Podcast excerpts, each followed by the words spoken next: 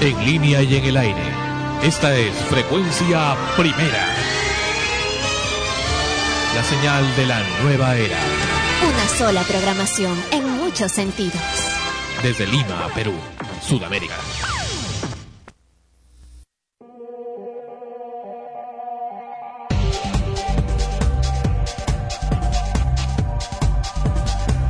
Extremos, episodio 70, llega a ustedes por cortesía de cotear.pe. En el Perú, comprar o vender por internet es cotear. Este programa se retransmite en la earthmusicnetwork.com slash extremos.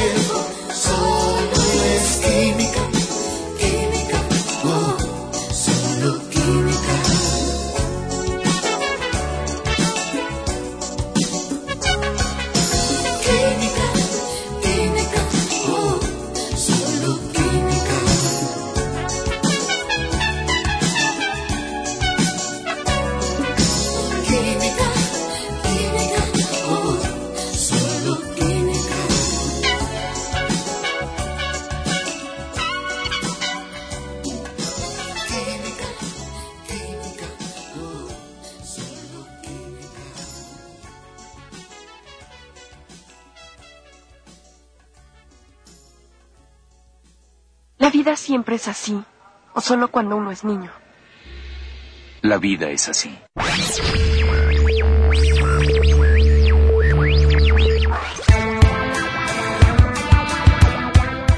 Este podcast está hospedado de forma gratuita en el Earth Music Network, un portal con espacio y transferencia de datos ilimitados, entre otros beneficios. Si quieres comenzar tu propio podcast o escuchar una amplia variedad de ellos, visita el Earth Music Network en www.emnhome.com. Te esperamos.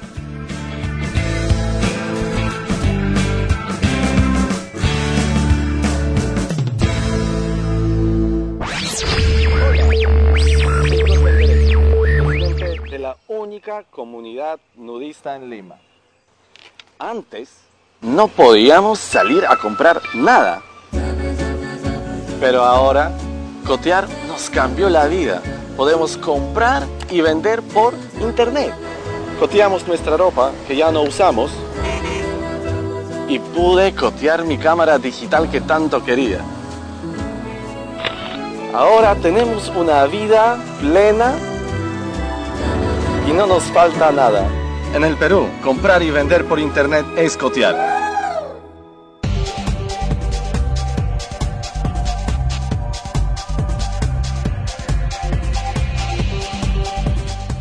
Bienvenidos, acabamos de escuchar hace unos instantes el tema Química con Frank Quintero y Karina.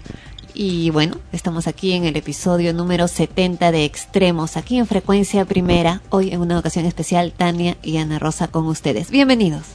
¿Cómo están? Estamos en Frecuencia Primera Radio, Televisión e Internet y este es el programa Extremos en el episodio 70. Y voy a empezar haciendo un saludito a mi mamá. Y no porque sea su cumpleaños, porque sea el Día de la Madre, no, no, no, sino porque hoy estamos celebrando el Día del Maestro. Así Claro. es, celebramos hoy 6 de, 6 de julio, estamos saludando a todos los maestros, a todos aquellos quienes pues eh, son digamos parte principal y parte esencial de la educación de nuestros de nuestros hombres del mañana, ¿no es cierto? Así es que muchas felicidades para ellos. Felicidades para, para todos los maestros, profesores que en realidad pasan la mayor parte del tiempo con ellos, porque si tocamos ese punto y comenzamos a contar las horas del día, vemos pues que los niños a partir del momento que ingresan a estudiar al colegio, eh, casi toda la mañana, parte de la tarde, en, en gran medida se la pasan en- con los profesores, ¿no? Claro, ahora yo saludaba a mi mamá porque ella es profesora, pues, ¿no? Claro. Así es que dirán, pero ¿y qué tiene que ver? No, no, mi mamá es eh, maestra, así que por eso la saludo. Ahora, hablando de los niños con los que pasan, este, con nuestros los profesores la mitad del día durante el año, hay algo que nos ha impactado mucho, Ana Rosa, es saber que hay una niña en los Estados Unidos que tiene 16 años y no envejece. Sí, sí, lo he leído. Es este sobre, ella tiene el nombre de, a ver, vamos a ella es, Es Brooke. Greenberg, Ajá. ¿no? Es este una niña que La tiene eterna bebé. 16 años y, y tiene la aparen- apariencia de una niña de 8 meses. Vamos a, a escuchar un poco y ver luego en el podcast, los que puedan verlo, los detalles. Imagine being frozen in time, a baby forever. It certainly sounds impossible, but it describes Brooke Greenberg. The Baltimore County girl may look like a baby, but she's actually 12 years old. 11 News reporter Kate Amara has her family's incredible story. That was two years ago when In most respects, Brooke Greenberg looks and acts like your average six month old baby. She loves to be moving at all times. She's 13 pounds and 27 inches long. The older she gets, the more unbelievable it gets. You just look at her and you just give in. Everybody wants to hold her. She literally is the fountain of youth, if you think about it. And when Brooke goes in for a hug, she holds on tight. Brooke is clearly just, just love. But this little girl is 12 years old. She doesn't age. She's a medical mystery. It's just amazing that you could have a child for the last seven, six or seven years that has not mentally or physically developed at all. She looks exactly the same as the last time we visited her, four years ago. Brooke has not put on one pound, has not grown one inch. Her syndrome remains undiagnosed and unnamed, and as far as doctors can tell, Brooke is the only one in the world who has it. Brooke has always been baffling. She's always uh, been a puzzle. Lawrence Pakula has been her doctor since the day she was born. On her height and weight, she's maybe somewhere between six and 12 months. If you ask, you know, any physician who knows nothing about her, immediate response is that, you know, she's a, maybe a handicap two-year-old. Brooke's body may not be aging, but her health is deteriorating. She's fed through a tube. She's had strokes, seizures, tumors, ulcers, and severe respiratory problems. At one point, they actually told us to go, she had 48 hours to go get a casket for her. But the four times Brooke has come dangerously close to death, she's bounced back, and no one knows why. And we were wondering when we were going to bury our child. It was horrible. Now we believe that she will outlive us. Don't have a lot of answers, and uh, but do always continue to have new questions with Brooke. Dr. Pakula points out her strong sense of self and of sibling rivalry. No language, but she has acquired motor skills over the years. She can pull herself up in her crib. She can scoot across the kitchen floor. When one sees how much she has accomplished and how much she has uh, done, how aware she is of the world, it is a tremendous reminder that even for a person who's limited, that there still is a wonderful world out there. As genetic research expands, scientists may be able to learn the secrets of this amazing little girl. But until then, it's Brooke doing the teaching. She's shown me that. As hard as it gets sometimes, the next day it only can get better. Right. That's what she's here for. Just keep her happy, day to day and see what tomorrow brings. And more likely than not, that day will include a big smile and lots of big hugs. In Baltimore County, I'm Kate Amara, WBAL TV 11 News. By the way, Dr. Pakula says Brooke has thrived because of the support of her parents and A veces los padres dicen, ¿no? Cuando tienen sus hijos pequeñitos que les gustaría que nunca crecieran, que se quedaran así bebitos. Y cuando ocurren en verdad, es todo un drama. Claro, este Brooke Greenberg eh, nació a los dice a las 36 semanas y lo normal, normal, es que un niño o que un bebé nazca a las 40 semanas de gestación y desde ese entonces no ha envejecido y su aspecto es la de un bebé de un poco más de un año. Y se dice que su enfermedad es única en el mundo y los médicos no encuentran una explicación, han, recu han recurrido incluso a, a este a nutricionistas pensando que hay problema de nutrición, han visto eh, de repente es, es, problemas de crecimiento, le han hecho tratamiento de sobre eso uh -huh. y tampoco a eso no ha respondido la niña, ¿no? Claro, y ahora es, no es solo un problema físico, ¿no? Porque ha habido otras ocasiones de casos raros también de enfermedades en los que los niños no desarrollan su cuerpo más sí su psicología eh, o sufren en todo caso de algún tipo de retraso, pero no, la niña es, eh, a pesar que tiene ya actualmente, ya se supone que debe tener 16 años, claro. Eh, la niña pues tiene la apariencia física, mental y emocional de una criatura de, de, como tú lo has mencionado, de apenas un año. Claro, lo, lo que sí he escuchado y es casi, casi frecuente es el envejecimiento prematuro. Sí, eso sí. No, eso sí, sí se da y bueno, es casi, casi, eh, no digamos desde todos los días, pero es lo que más se ha sonado. Pero en este caso, para mí es el primer caso y es el, el, el, el más raro. Esta niña vive en la localidad de Maryland, en Estados Unidos, para ser más exactos. Y cuando ella nació solamente tuvo una una tuvo una lesión, ¿no? sí una lesión una lesión en la cadera y por lo que se puede ver en las imágenes todavía como que no se desplaza normalmente, ¿no? Sino como que arrastrándose. Pero de todas maneras todas sus actitudes, todo su comportamiento y su conducta es como la de una niña claro, de es como, 16. Como que ahí se detuvo el tiempo como para una ella. de un año. Claro, ¿no? y ahora lo único que está avanzando y está creciendo, como se dice por acá, es eh, la preocupación de sus papás, más no su niña, y ella es hija, es la tercera de cuatro niños, así que, como, o sea, no hay explicación. Es, claro, no hay explicación. Si los otros tres han salido aparentemente normales, qué es lo que ha sucedido con, con ella, ¿no? Y hasta ahorita no se encuentra Una cura, no, ninguna, o sea, no se encuentra ninguna explicación en para, para este caso. Ahora, lo que dicen que están tratando de buscar es eh, eh, precisamente el origen de esto para poder, eh, como quien dice, encontrar el secreto de la eterna juventud, de la vida eterna. Porque, por ejemplo, en el caso de esta niña, si lo vemos desde ese punto de vista, que no hay ningún científico actualmente en el mundo que haya podido descifrar qué es lo que realmente le pasa, ni cómo revertir esto, estamos viendo que la niña se queda tal cual como una bebé, no crece, no evoluciona, no pasa el tiempo para ella, tampoco va a envejecer, va a morir alguna vez, digamos, ¿no? En, el caso de una enfermedad, de una muerte natural.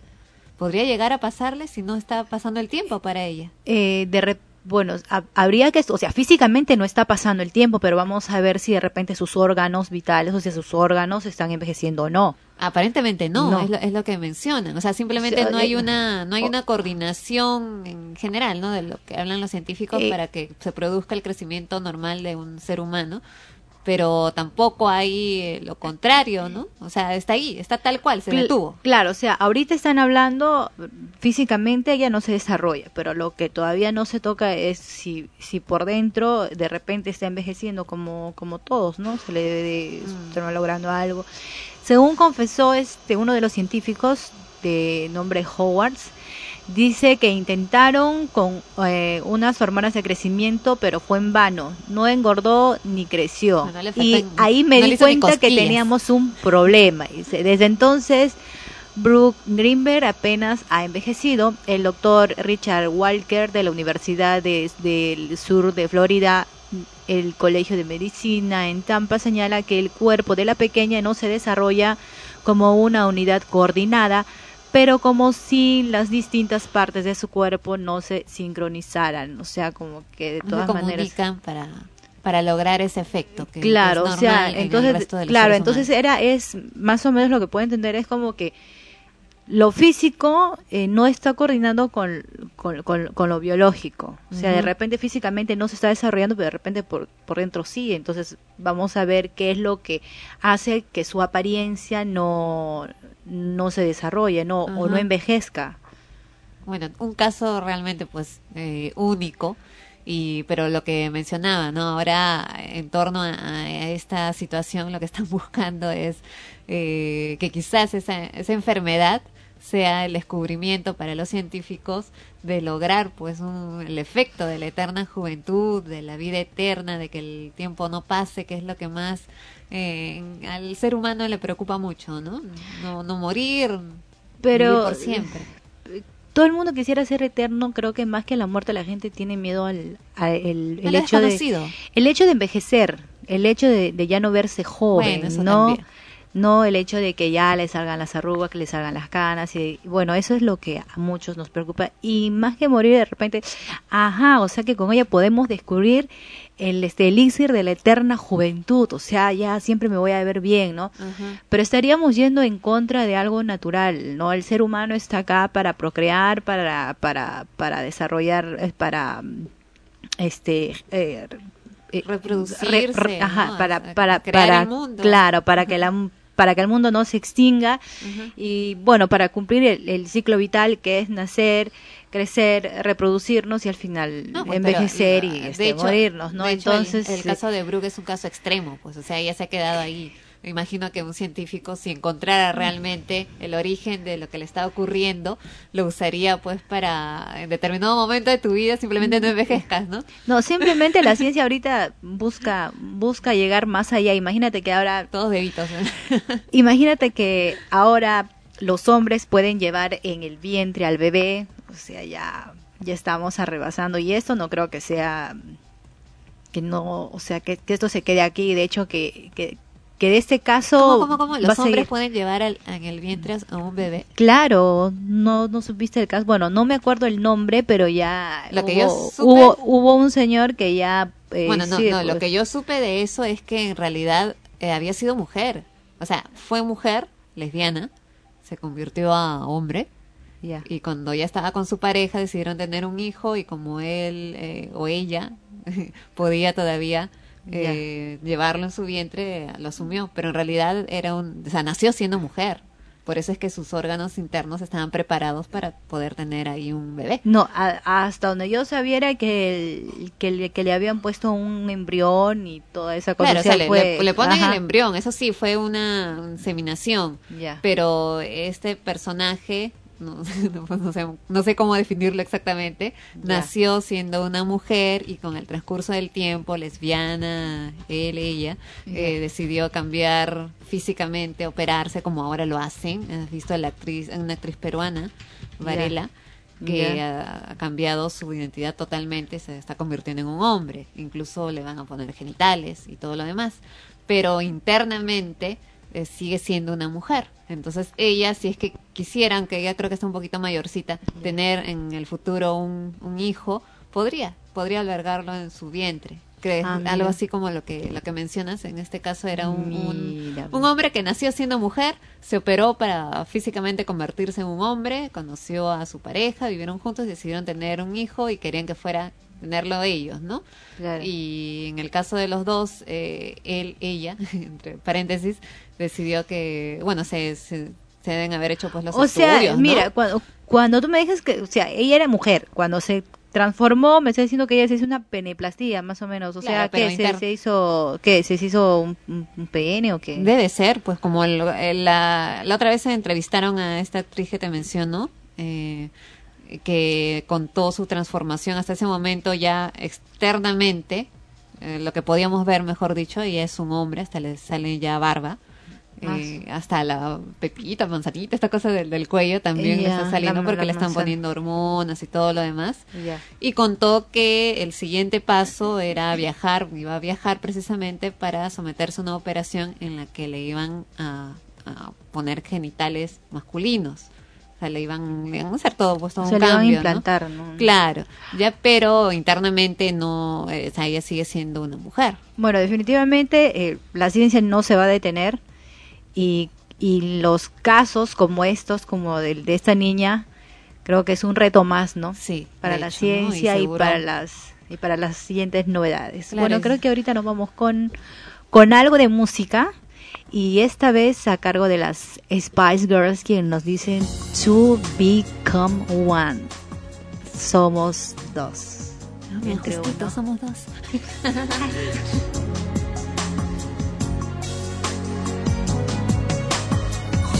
Y yo en el sueño, luz de vela, sol eterno. Di que es posible, di que es posible. Ya no dudes más conmigo,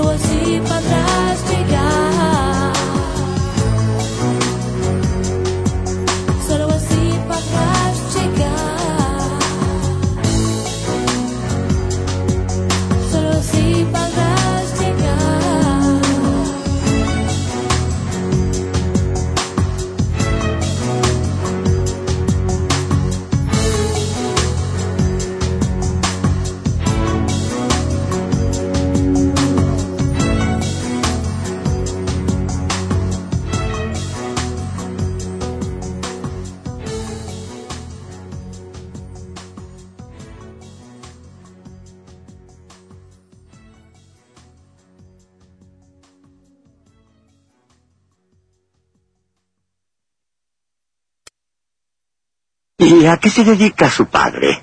Él es compositor. Oh, es maravilloso. Excepto que él no es mi padre. Es mi amante. Creo que daré un paseo. Adiós. Bueno, no, la producción nos corrige, en realidad el título es Dos se transforman en uno, o como dicen en el coro, somos uno entre los dos.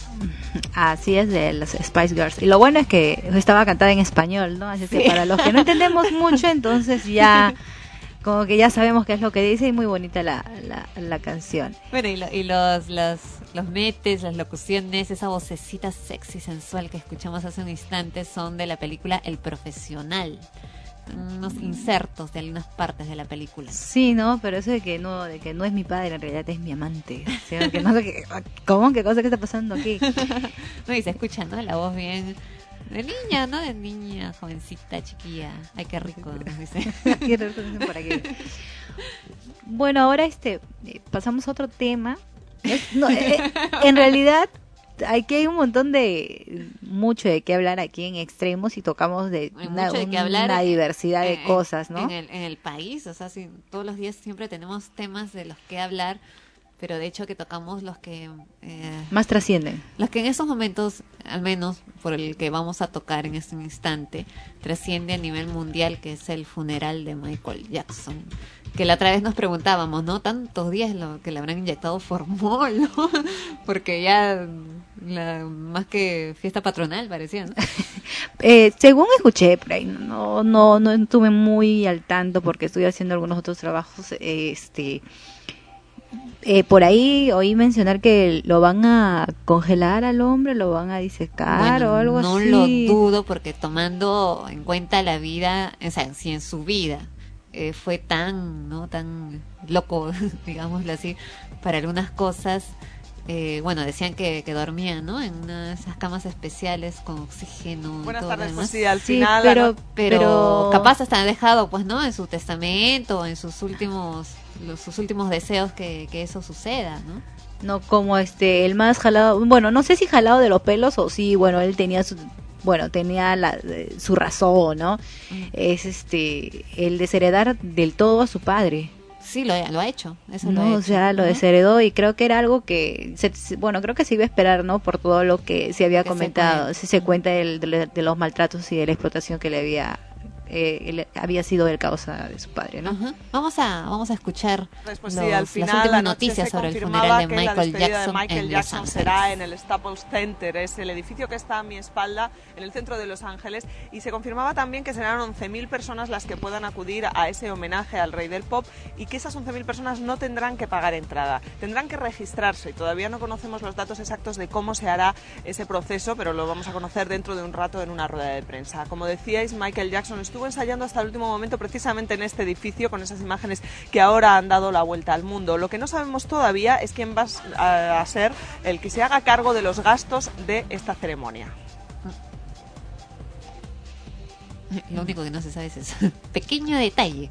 No de quién se va a hacer eso, pero ya está todo hecho, ya está todo planificado, ya tienen el lugar. No, es más, que hacer. eh, eh, las- la gente ya se está organizando y no son los únicos que están organizando, pues Madonna también le está realizando un homenaje a Michael Jackson. Lo hizo anoche en su concierto en Londres, en el mismo lugar donde Michael Jackson iba a presentarse.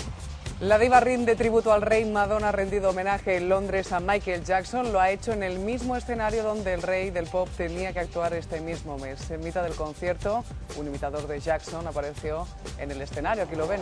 Delante de más de 17.000 personas, Madonna agradeció a Jackson la labor que ha hecho en el mundo de la música.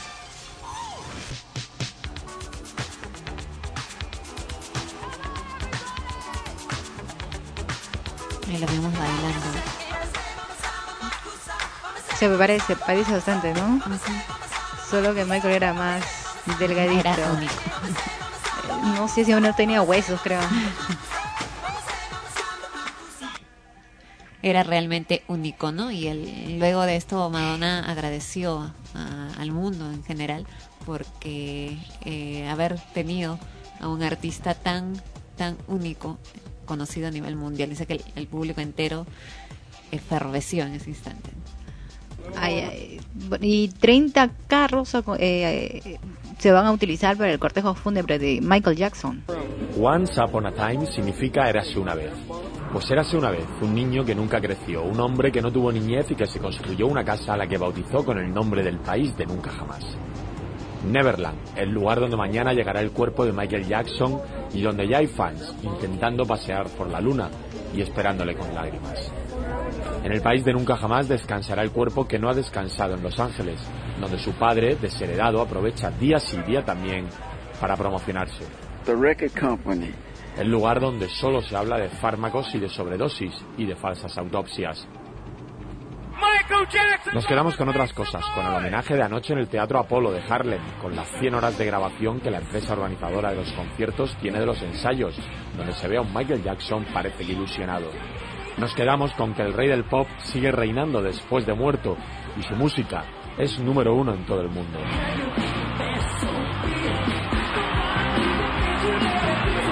Hasta que mañana volvamos a ver su cuerpo sin vida, mejor recordarle así, como el ídolo que parecía que nunca se iba a caer.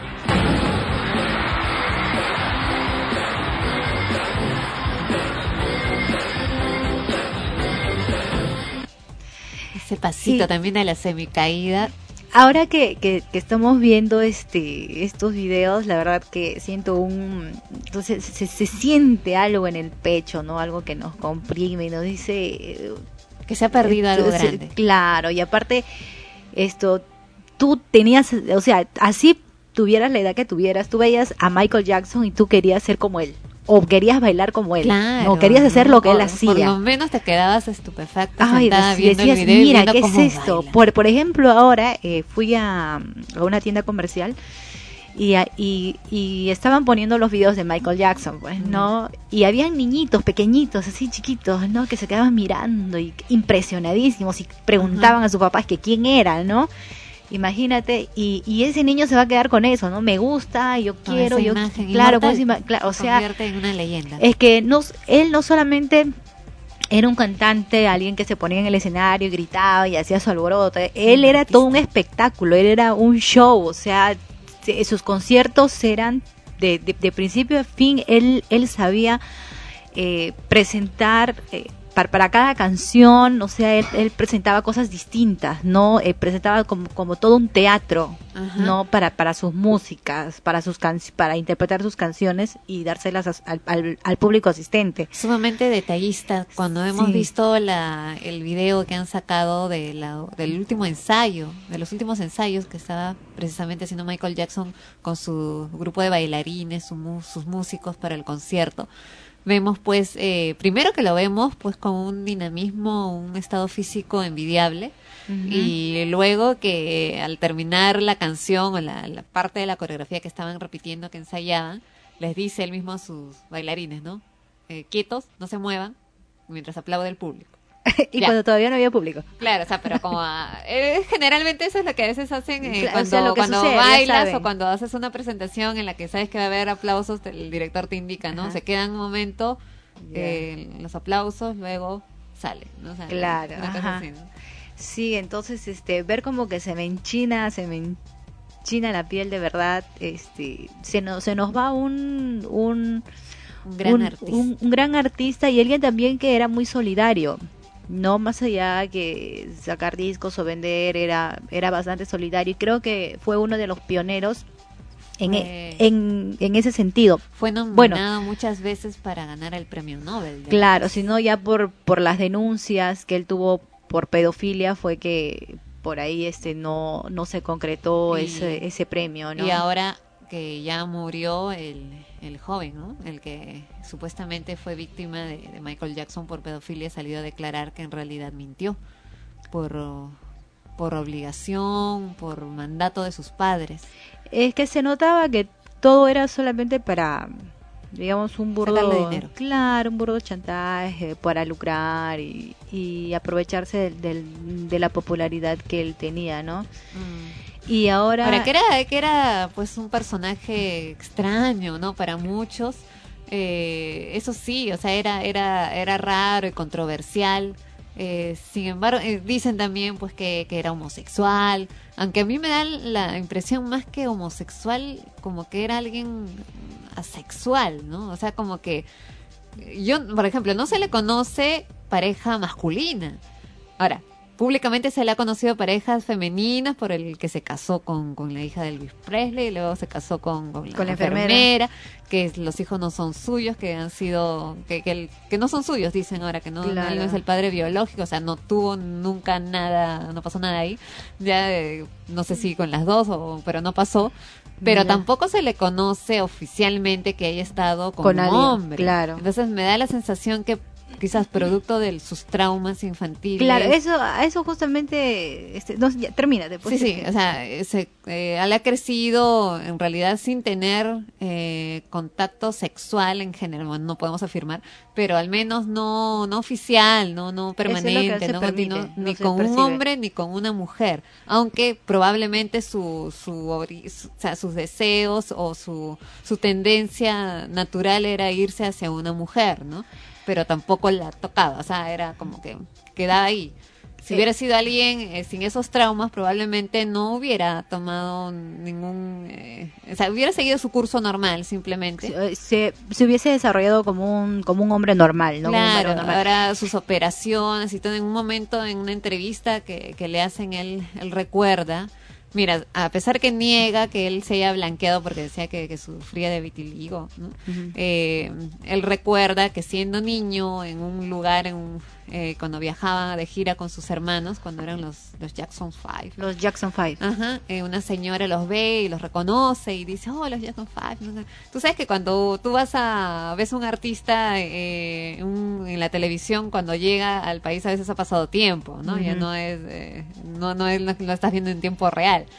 Eh, entonces él había crecido un poquito más, ¿no? Eh, y ella preguntó, ¿no? ¿Dónde está Michael? ¿Dónde está el pequeño Michael? El pequeño Michael ya había crecido un poquito. Pero no, no estaba grande tampoco, ¿no? Pero no era el chiquitito, chiquitín que salía en el eso. Y la mujer cuando lo vio expresó, dijo como, qué asco. Como diciendo, pues ya es negro, ¿no?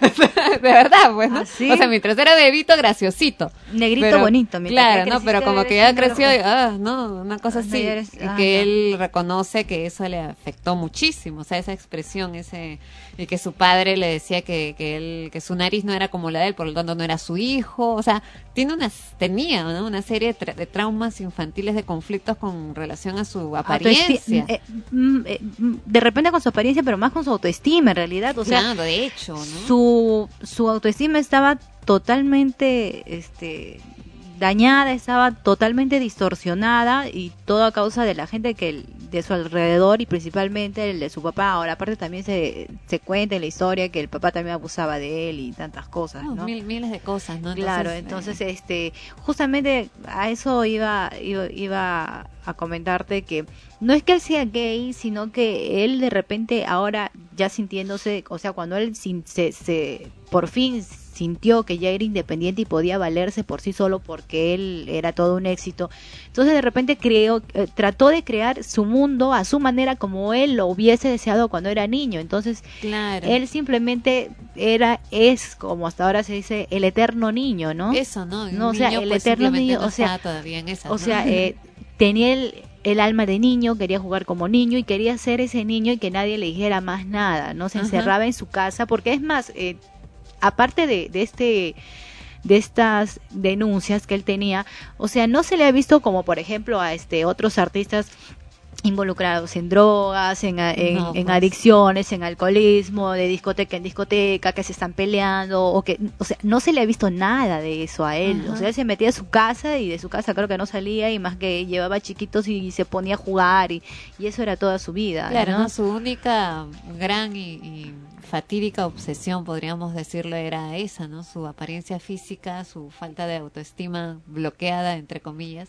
que lo llevó a hacerse tantas cirugías y tantas alteraciones, o sea, físicas que de hecho deben haberle causado también, pues, más de un dolor. Como dicen, ¿no? Que, que las cirugías son como, como ingerir drogas, ¿no? Te haces Claro, una, no, te ves bonito, Ajá. quieres hacerte otra y quieres hacerte otra y quieres hacerte otra y al final terminas como terminó ¿no? Destruyéndose la cara prácticamente. Ajá.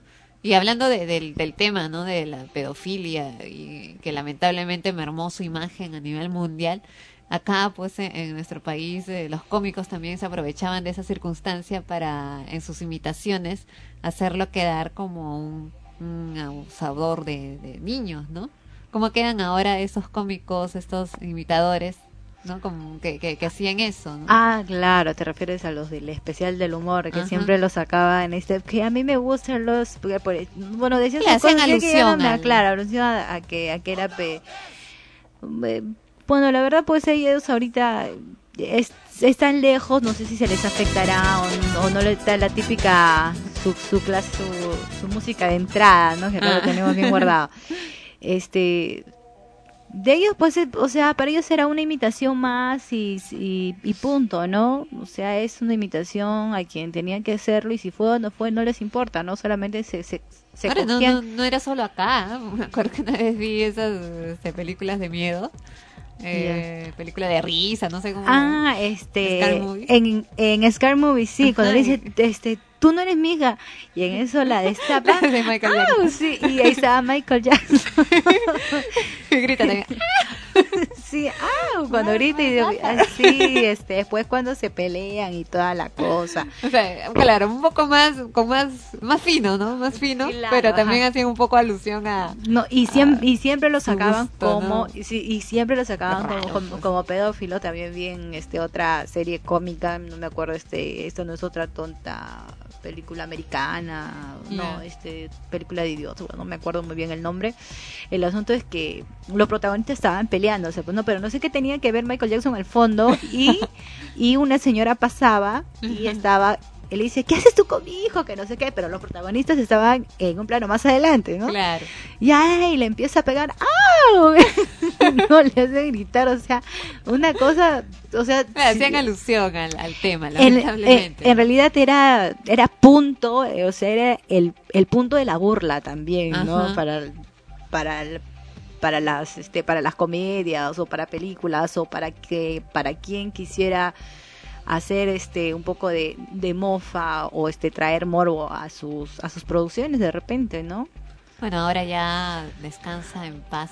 Descansar en paz, porque también se dice que pueda que, que, que fue este, que sí se murió por un paro cardíaco, otros dicen que no, que por ahí que lo asesinaron, otros... Bueno, o sea, hay muchas versiones, ¿no? Lo, que- cierto es que al margen, si es que fue a propósito o no, eh, el hecho de haberlo, de haberle permitido, bueno, no, uno no sabe, ¿no? Hasta qué punto era el carácter tan fuerte y tan, tan terco, ¿no?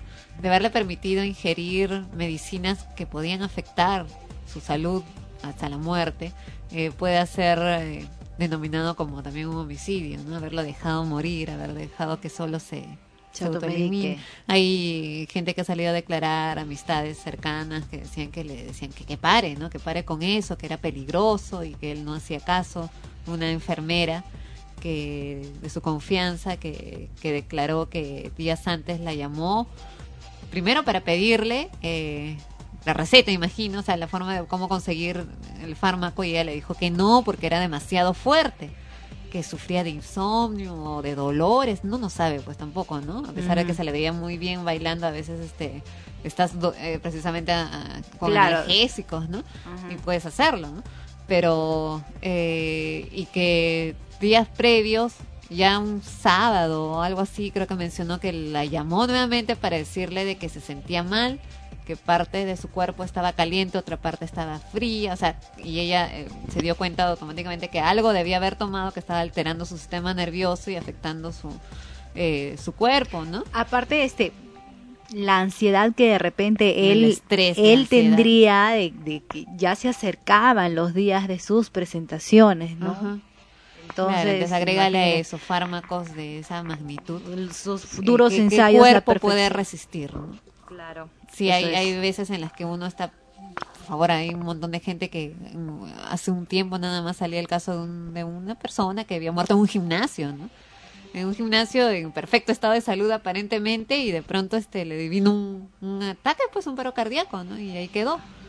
Ah, claro. Y no sabes na- de esas cosas inexplicables de la ciencia, así como aparece la niña que mencionamos hace un momento con una enfermedad que no pueden explicar también. De pronto tú no sabes, tú no sabes, no tienes la vida comprada.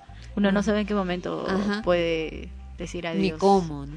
Sí, eso sí es bien cierto. ¿no? Michael Jackson se nos fue a la eternidad y ni tanto porque creo que siempre lo vamos a estar recordando. Y va a ser para siempre, creo. Como dijo Shakira, ¿no? Murió el cantante, nació una leyenda.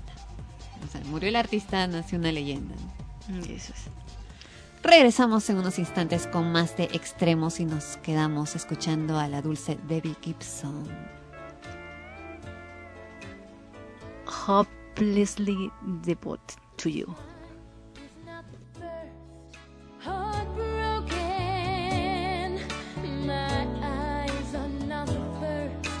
To cry. I'm not the first to know. There's just no getting over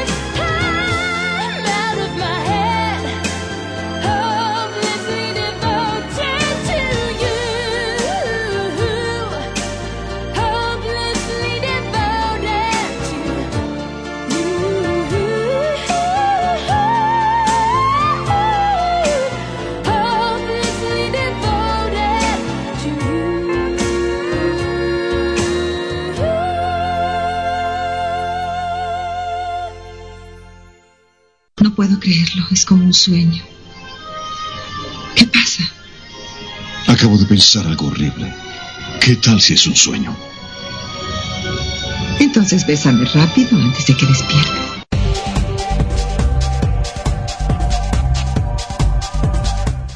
Continuamos en extremos. Y lo que hemos escuchado hace un instante es de la película El Vengador del Futuro con Arnold Schwarzenegger. ¿Y a Arnold Schwarzenegger le dará la gripe? ¿La gripe porcina?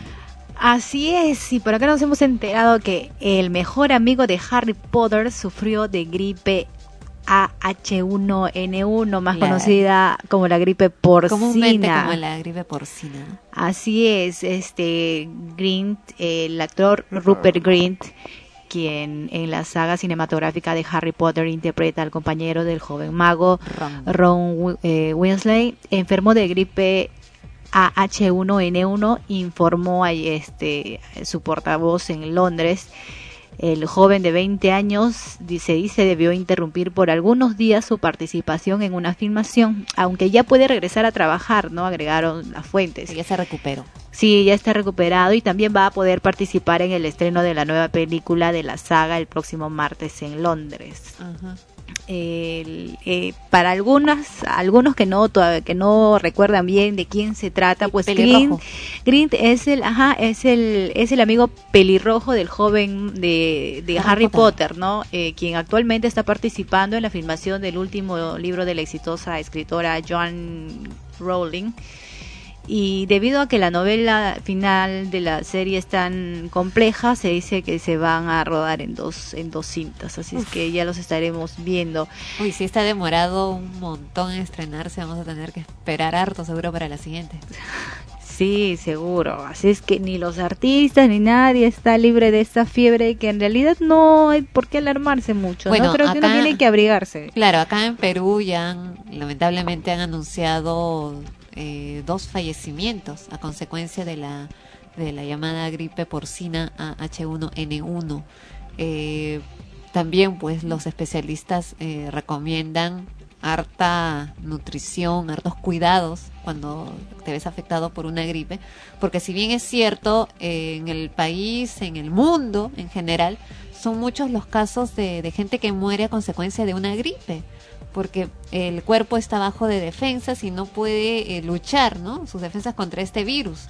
Eh, es lo que pasa con la gripe H1, ah, H1N1, que, que es evidentemente muchísimo más fuerte que, que la gripe común, que ataca de esta forma y si no tienes los cuidados pertinentes, eh, lamentablemente pues puede llevarte a la muerte. Es triste que esto haya ocurrido ya acá en el Perú, en, en el que hasta hace unos días habían ya aumentado escandalosamente los casos que, bueno, en lo particular me pregunto si todos serían efectivamente de, de este tipo de gripe o porque todo el mundo se estaba gripando. Dicho sea de paso, Claro. yo también estuve con una gripe terrible Que, que... eh, por la estación también, ¿no? Claro, ¿no? Ahora, eh, eh, ahora eh, vamos a ver, por ejemplo, por nuestros, este, por la gente del sur, la gente de Puno, Imagínate. básicamente los fallecimientos son creo que todos los días y las víctimas son niños, en su mayoría son niños, Claro, Entonces, no es mencionado. entonces, este, por ejemplo, ahí no vamos a decir que es por causa de la gripe porcina, ¿no? Por Sino ejemplo. simplemente es, es, es una es- están resfriados, a algunos niños les da pulmonía y mueren de eso por de frío y a eso hay que sumarle de repente que el que estos niños no están muy bien alimentados, como, como tú mencionabas, ¿no? No están muy bien alimentados, eh, tienen bajas defensas y por lo tanto el deceso de, de ellos, ¿no? O sea, el, el que estés bien o mal alimentado eh, no va a impedir en ninguno de los casos que te pueda atacar el virus. O sea, el que Se- seas una persona fuerte no significa que el virus no te llegue a atacar. Sí te puede atacar, pero el asunto es que tu cuerpo va a estar preparado. o sea, sí se va a poder defender, pero o sea, eso a eso va. O sea, Claro. por eso te o sea, se suma de que ellos no están tan bien nutridos, no están bien alimentados, no tienen muy buenas defensas, por lo tanto son, digamos, son más más vulnerables a ser este a ser, digamos, víctimas mortales, ¿no? De la del- enfermedad. Del virus. Y como lo mencionamos, se ha anunciado que lamentablemente aquí en el, en el Perú ya se han registrado dos casos eh, mortales de esta gripe. Una mujer de 38 años, al parecer que, que falleció el, el jueves, y una niña. De cuatro años que falleció el pasado 28 de junio.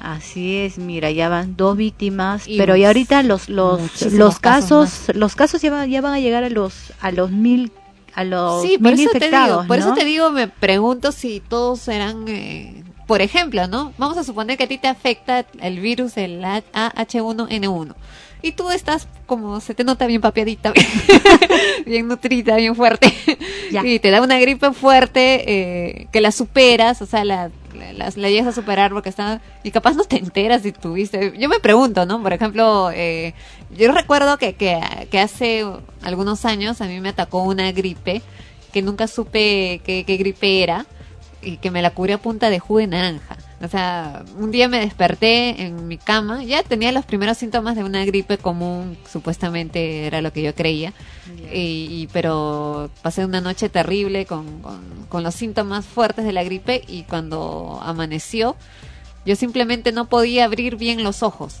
o sea, apenas los podía abrir, no podía este, levantar los brazos porque me dolían los huesos, pero hasta la pepa del alma me dolía. Ah, y entraron a mi habitación porque no me levantaba, ¿no? O sea, no había forma de que yo pudiera avisar que, que me sentía mal porque creo que, que no me salía ni la voz. Y cuando entró, entraron a, a ver, mi tía entró todo, me vio pues que estaba con una fiebre altísima, una gripe pero terrible, y lo que hizo fue irse a comprar naranjas, un montón de naranjas. Me tuvo a punto de jugo de naranja, jugo de naranja. Obviamente también este me, me llevó pues los antigripales, esas cosas, ¿no? Pero ya la gripe estaba tan, pero tan fuerte que los antigripales me hacían cosquillas, ¿no? Entonces era el doctor creo que le dijo, vitamina C, dele, dele bastante naranja, que almuerce eh, bien, que coma sus alimentos bien, que no deje de, de comer y punto. Y estuve en cama tomando jugo de naranja, almorzando y todo normal. Me sentía hasta las Bastante patas. pero- cítricos. Claro, me sentía hasta las patas, pero igual tenía que comer. Ya, y este, lo que sí me dieron, eh, si la fiebre era muy alta, sí para bajarla, ¿no? Claro. Para que no, no, no llegara a No extremos. Y ya, y no, y me levanté y me curé. O sea, nunca supe qué tipo de, de virus de, de, de la gripe tuve, ¿no? Porque evidentemente no era la clásica y tradicional ajá, de la gripe. chisa chis y Claro, sus pastillitas ¿no? y se acabó. Claro, ¿no? Y nunca me había dado una gripe así. En ese tiempo hablaban de la gripe asiática y todo lo demás. Yo supuse de Ah. haber sido la asiática. O la, la gripe del pollo también había, creo, La ¿no? gripe aviar y todo lo demás. la gripe del pollo. Sí, pues pobres animalitos, no los meten. Pero, este, por otro lado, eh, um, Ugarte Ubiyus este, adelantó que los casos de infección seguirán incrementándose en los, pre- en los próximos meses debido a que esto comprende a la estación de invierno, pero luego va a sufrir un descenso a final de año ya que estaremos entrando en verano, ¿no? Así es que no hay que alarmarse mucho que- porque o sea, es, hay que tomar las precauciones del caso, Ajá. hay que hay que tomarlo todo con bastante calma. Claro, ahora dicho sea de paso, hay infinidad de enfermedades que en esos momentos atacan a, los seres humanos y que cobran más víctimas que la gripe. No significa por eso que, lo dejemos de lado y nos descuidemos. Estamos mencionando precisamente que si en una gripe tradicional uno tiene que tener los cuidados necesarios para evitar que esta gripe eh, traiga consecuencias mortales, en este caso pues hay que redoblar las medidas de, de cuidado personal. ¿no? Claro, hay que tomar bastante vitamina C. Ajá. Y como siempre digo al final de los programas, ¿no? Coman bien, coman rico.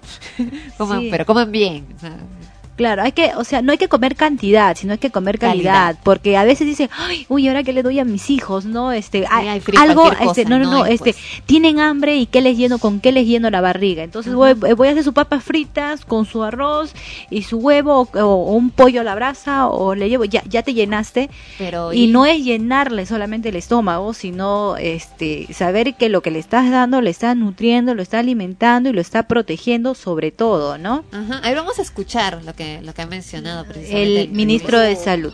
Eh, estamos en la obligación de informar que como era previsible que pudiese suceder, y esto es lamentable, eh, se han presentado casos fatales.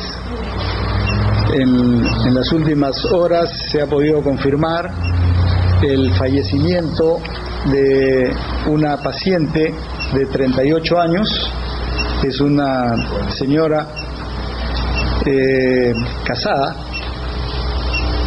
que eh, tenía como antecedentes hipertensión arterial y obesidad, una obesidad eh, de 120 kilos. Como sabemos, esto constituye factores eh, de riesgo siempre y presentó en días eh, recientes un cuadro de infección respiratoria aguda. Eh, por esa razón fue primero a una consulta particular a partir del día 22 de junio recibiendo tratamiento sintomático pero que no tuvo efecto y recién el día 29 de junio acudió al hospital Casimiro Ulloa, al hospital de emergencias Casimiro Ulloa. Eh, En el hospital Casimiro Ulloa ha recibido el tratamiento en la unidad de trauma shock y se dio el tratamiento que en estos casos este, se acostumbra ante una eh, evidencia de una neumonía que presentaba la señora y se hizo el análisis correspondiente para descartar que pudiese ser este, asociado a la presencia del virus eh, de la nueva influenza H1N1. Eh, desde el inicio que se sospechó que pudiese tener también este virus, se inició el tratamiento también antiviral. El diagnóstico eh, finalmente ha sido confirmatorio, que eh, efectivamente por laboratorio se ha confirmado que tenía el virus de la nueva influenza H1N1, ha estado recibiendo el tratamiento necesario, el tratamiento con el oseltamivir, que es el tratamiento que como sabemos se viene eh, entregando a los pacientes que tienen esta infección. Y además se le ha dado el tratamiento antibacteriano por la neumonía asociada, eh, que, son las complicaciones que se presentan. Lamentablemente eh, la, paciente ha fallecido. Este, la paciente ha fallecido el día eh, 3, la confirmación del laboratorio recién la hemos tenido ayer tarde, es por eso que no se informó eh, anteri- anteriormente, y eh, por lo tanto se confirma este un caso que como hemos podido eh, señalar anteriormente, porque hemos estado viendo también en otros países eh, personas, ya sea menores de edad o personas este, mayores, eh, adultos mayores, o también que tuviesen lo que se llama otros factores de riesgo, como puede ser eh, exceso de peso, diabetes, etcétera, etcétera, este, son personas que pueden tener esta evolución grave y este, este es un caso este, que coincide con, con esa descripción. Pero hay un segundo caso que es el caso de una niñita de cuatro años. Eh, en este caso, lamentablemente, se trata de una niña de cuatro años con síndrome de Down, que ha presentado el síndrome de Down, como sabemos, se, conoce corrientemente como mongolismo, que ha presentado un cuadro eh, respiratorio y llega al hospital Cayetano Heredia ya como un cuadro complicado. Este, ahí ha recibido también el tratamiento eh, correspondiente y sin embargo ha fallecido también. Este, falleció en días atrás, pero el diagnóstico ha sido también el día de ayer, ha fallecido el, el día 28 y recién hemos tenido la confirmación del laboratorio y es por eso que estamos informando ambos casos. Bueno, qué, qué triste, eh, qué triste noticia en general que, que, fallezca alguien. Eh, pero lo que estamos viendo, pues, es que efectivamente habían, como lo ha mencionado, eh, razones de, de riesgo, ¿no? En el caso de la paciente, la, la mujer de 38 años, que, como lo mencionaste justamente, ¿no? No se trata de la cantidad, sino de la calidad de lo que comes, que debe haber, pues, la obesidad trae como consecuencia también otros problemas, como Claro. lo que ha mencionado la hipertensión arterial. O sea, en realidad eh, las defensas de la señora tenían doble chamba. Claro. Ya, o sea, prácticamente la señora ya no tenía más defensas para el- para, Para esta, claro, entonces era prácticamente era casi evidente esto, ¿no? Es que la alimentación consiste no en la cantidad, sino en la calidad de lo que le va a dar a sus hijos. Así es que ahora nos vamos con un poquito de musiquita y esta vez a cargo de Julio Iglesias y Ni te tengo ni te olvido, nos dice.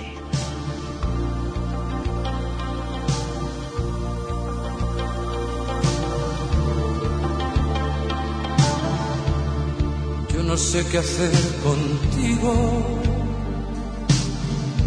ni te tengo ni te olvido, y quiero seguir así, juguete de tus caprichos, para qué quererte tanto. ¿Para qué tanto deseo? ¿Para qué este loco amor? Que lo quiero y no lo quiero.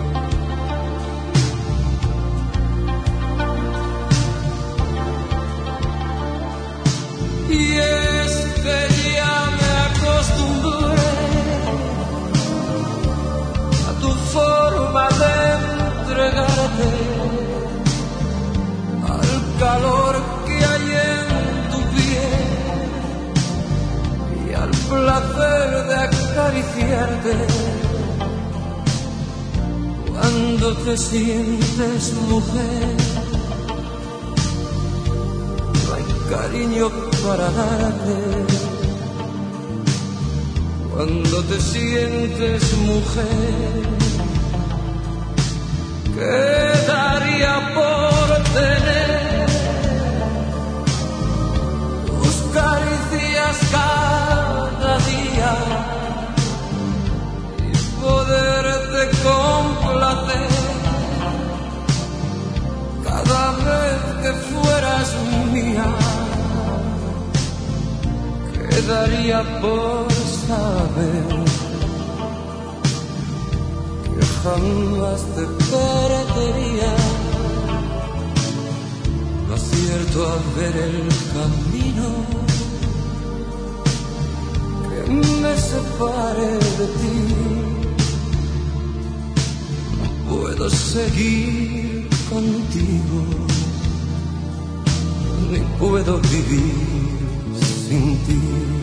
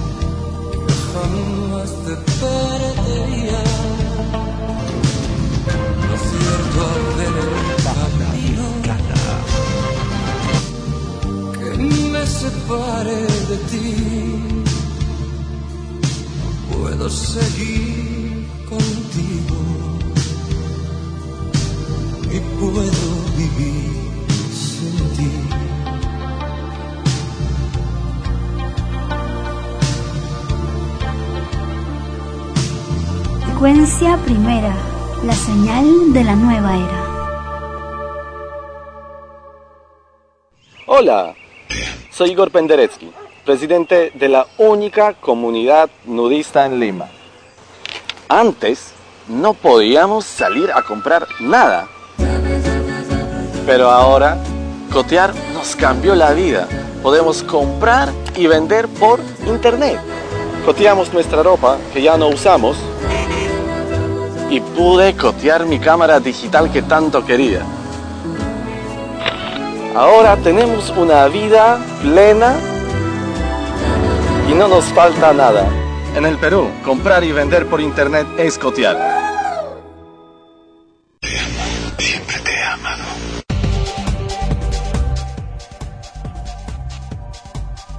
Continuamos con Extremos, episodio número 70. Y esta semana parece que vamos a repetir el plato, como la semana anterior, de salir de nuestras casas y no saber cómo llegar a nuestro destino. Así es, los transportistas eh, eh, Se la sema- sí, se- a un nuevo eh, paro.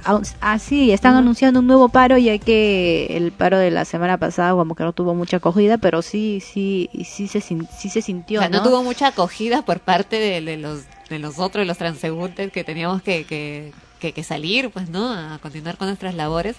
Pero lamentablemente tú salías a las calles, al menos yo eh, salía y no veía pasar, pero ni un- por un lado qué tranquilidad, ¿no? Se sentía en las calles, pero no había, pues no había muchos carros, casi ninguno, y esto fue peor en, en zonas como Vía El Salvador.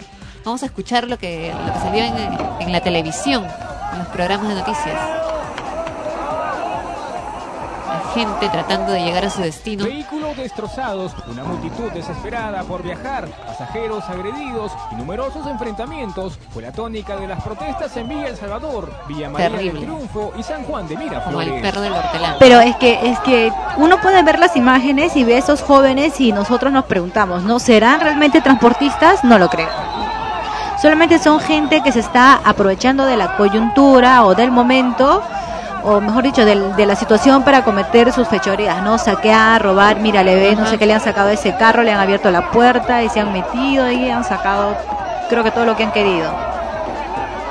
Entonces, eh, no, eh, definitivamente Mira, eh, ¿cómo, cómo empujan el carro? Sí, ahí está la policía. Con los famosos pinochitos, creo.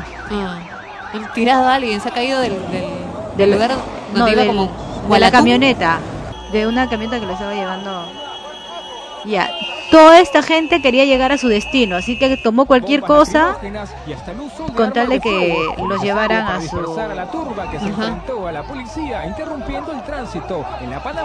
y los pocos vehículos de transporte público que, que sí estaban trabajando ese día, eh, las tarifas lo, lo inflaron, inflaron algunos Sí, a 5 se soles. 4 soles y Mira, pandillas, delincuentes. No, definitivamente no he- no creo que haya sido esta gente del, del, del gremio del transportistas, no se nota en la cara. Entre ellas un ciudadano venezolano Bueno, cuando se usaba los manifestantes. Se trata Ah, de José Francisco Araque Córdoba, quien se encontraba en nuestro país en calidad de ilegal. ¿Y qué hacía ahí? Tengo familia acá, tengo mi señora. Hay gente que lo defiende, hay gente que lo conoce y dice que vive ahí, el señor es tranquilo y que no tenía nada que ver ahí, ¿no? Su movimiento migratorio registraba varias entradas y salidas a Ecuador y Chile, la última del 22 de abril de este año. Solamente va al norte y sale, va al norte y sale, va al sur y sale y regresa. No demora ni dos días. En su descargo negó ser un emisario del gobierno venezolano y aseguró que desde hace cinco años se gana la vida como taxista. Esta mujer, quien sería su esposa, trató de evitar ser grabada por nuestras cámaras. El hecho de que sea venezolano no soy revolucionario. Soy venezolano, sí. Usted no tiene nada que ver con... Nada tiene que ver el gobierno con de Chávez. Ustedes los periodistas no pueden encontrar un venezolano porque dice que Chávez está metiendo la pata acá. Pero no es así. Te está preguntando. Eh, Dios no le ha dado tierra a nadie. Yo puedo estar donde, donde sea. Los revoltosos serán denunciados por provocar desmanes. Entre tanto, agentes de criminalística investigan una posible conexión entre el gobierno chavista y el ciudadano venezolano, quien podría ser expulsado.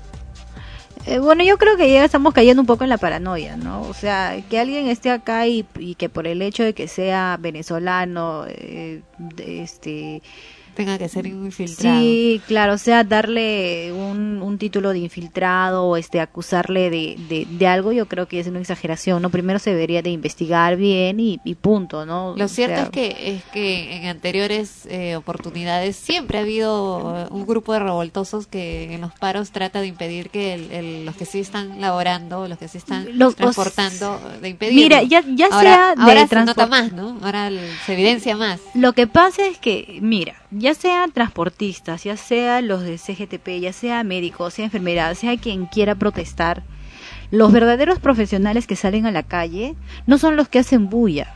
Definitivamente son, son los revoltosos quienes se acoplan ya y empiezan a hacer sus desmanes. Por ejemplo, en este Villa El Salvador, en, en lo que acabamos de ver, se muestra claro pues que son jóvenes de que cuántos años 17 16 18 años que lo único que buscan es eh, hacer daño a la, a la propiedad privada y a ver si por ahí ellos pueden hacer algo Ahora, no hay no hay tampoco por qué negar que, que pueda cambiar la posibilidad de que sean también, no no específicamente por Chávez, pero enviados por alguien, ¿no? Mira, va a pasar esto, hay paro, aprovechen y hagan esto y, muevan la- las masas. También puede ser, o sea, no podemos ni descartar ni afirmar nada. bueno sí pero pero este señor ya que se le inculpe de Ah, no, de al que- venezolano no, eso ya es claro o sea de de- que se le inculpe de algo de de que de repente no. Yo me, me refiero al hecho de que cada vez que hay un paro, eh, ya sea de transportistas, de la CGTP, siempre aparecen esos grupitos aprovechando la coyuntura y que en algunos casos, eh, porque ahí mismo, en, en los mismos gremios, saben que se están se dividen, ¿no? Y ellos mismos aceptan que hay grupos en los cuales eh, hacen suelen hacer estas cosas. Pero mire, nosotros eh, ahorita estamos hablando sobre lo que sucedió en, en, en el, en ese paro, ¿no? sobre los acontecimientos. Pero ahora la multa que se les plantea, no, o sea, por lo que ellos están protestando, ellos están, está bien que estén protestando o está mal, la verdad que ellos dicen que es una exageración, ¿no? Pero también si no se les pone un alto, o sea, al menos ya. Pero ¿cuánto cuesta la vida Ya, de una persona claro, que sea. muere eh, atropellada, que Claro. muere dentro de un carro por la excesiva velocidad a la que iba el conductor? Claro, entonces ellos no ellos no ven por ese lado, ellos dicen nosotros trabajamos, que no nos alcanza, que esto el otro, lo que pasa es que de repente no quieren asumir eso de que muy bien, ya yo me comprometo, voy a tener cuidado, eh, eh, voy a manejar no eh, con, con con más civilización de repente y este entonces me voy a evitar mis multas, ¿no? Porque respetando la ley, entonces uno evita los las sanciones y los castigos. Claro. A ver, vamos a y, escuchar y en más. donde todavía continúa la gente esperando en los paraderos a ver si se pueden movilizar hacia su destino. Muchísima gente quiere llegar hacia el centro de Lima. Esto es por la carretera central, ¿no? Claro, sí. La gente está desesperada. pues. Y no hay un vehículo, ya son las 7 y 3 de la mañana y esta es la situación en la carretera central. No se ve ningún vehículo de transporte público. Tampoco en el Puente Nuevo, solamente algunas combis piratas, llamadas así de esa manera. Y la misma situación en San Juan de Miraflores, en la zona sur del país. Solamente taxistas y bueno, los choferes de mototaxi son los que de alguna manera están saliendo y bueno, ganando un poco más de dinero en este día de paro, pero los de vehículos de transporte público, la verdad es que parece que en esta zona se han plegado en un- a un 100%, ¿no? Ahora, Por lo menos la gente ahí en los paraderos es... Al parecer, Algunos sí son bien abusivos. o sea, Federico, eh, yo, por ejemplo, a veces subo en a, a un bus, ¿no? a- Y le digo, o sea, siempre voy a un, a un determinado destino y siempre me cobro, o sea, me, me cobran un sol 30 o un sol 20. Un sol 30, un sol, pero casi siempre No, pago un sol sobre 20. este- Pero total cobrar- que otro viene y me quiere cobrar un sol 50. Yo le digo, pero yo siempre vengo acá y siempre me cobran así. No, no, que no sé, que no sé cuánto. O sea, a, a veces ya se pasan de se pasan de, de abusivos algunos. Claro, no, ahí eh, Algunos justo cobradores, escuchaba el argumento, ¿no? De, de, del parte de que, que ellos dicen los transportistas de que no hay, no existe, nunca se ha hecho realmente una medición exacta de cuánto se debe de cobrar. A- a- en estos instantes prácticamente el, el pasaje está regido por la ley de la oferta y la demanda. ¿no? La gente un sol y un sol, ¿no? Claro, Uno o sea, no quiere pagar aparte, más. aparte según a dónde vas, urbano, o sea.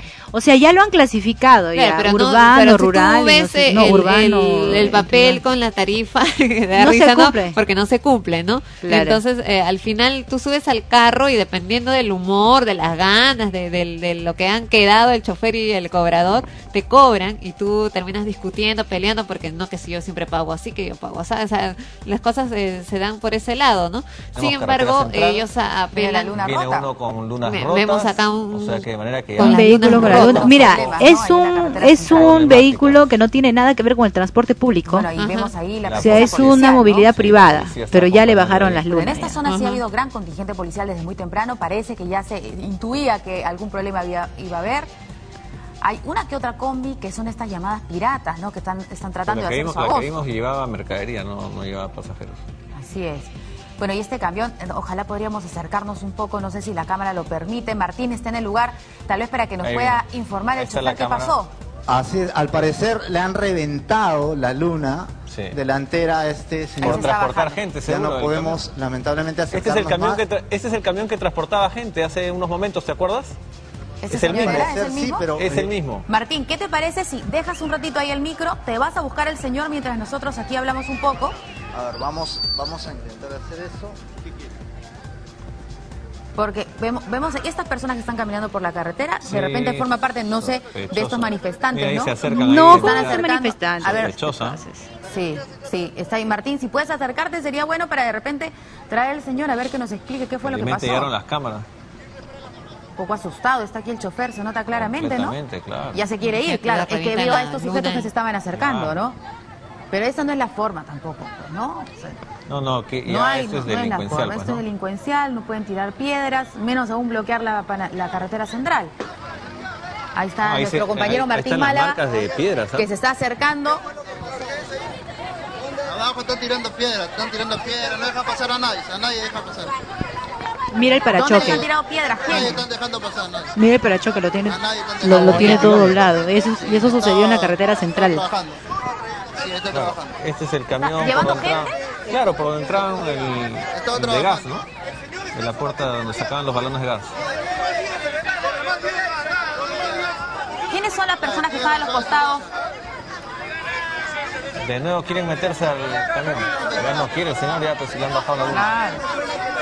Claro, claro, está asustado. ¿Cuánta gente está ahí lanzando piedras? Bastante gente, eh, y no deja pasar a nadie. No ¿Dónde deja pasar a nadie, aproximadamente, a nadie deja Martín? pasar. Una piedra y nadie deja pasar. ¿Dónde? ¿En qué kilómetro?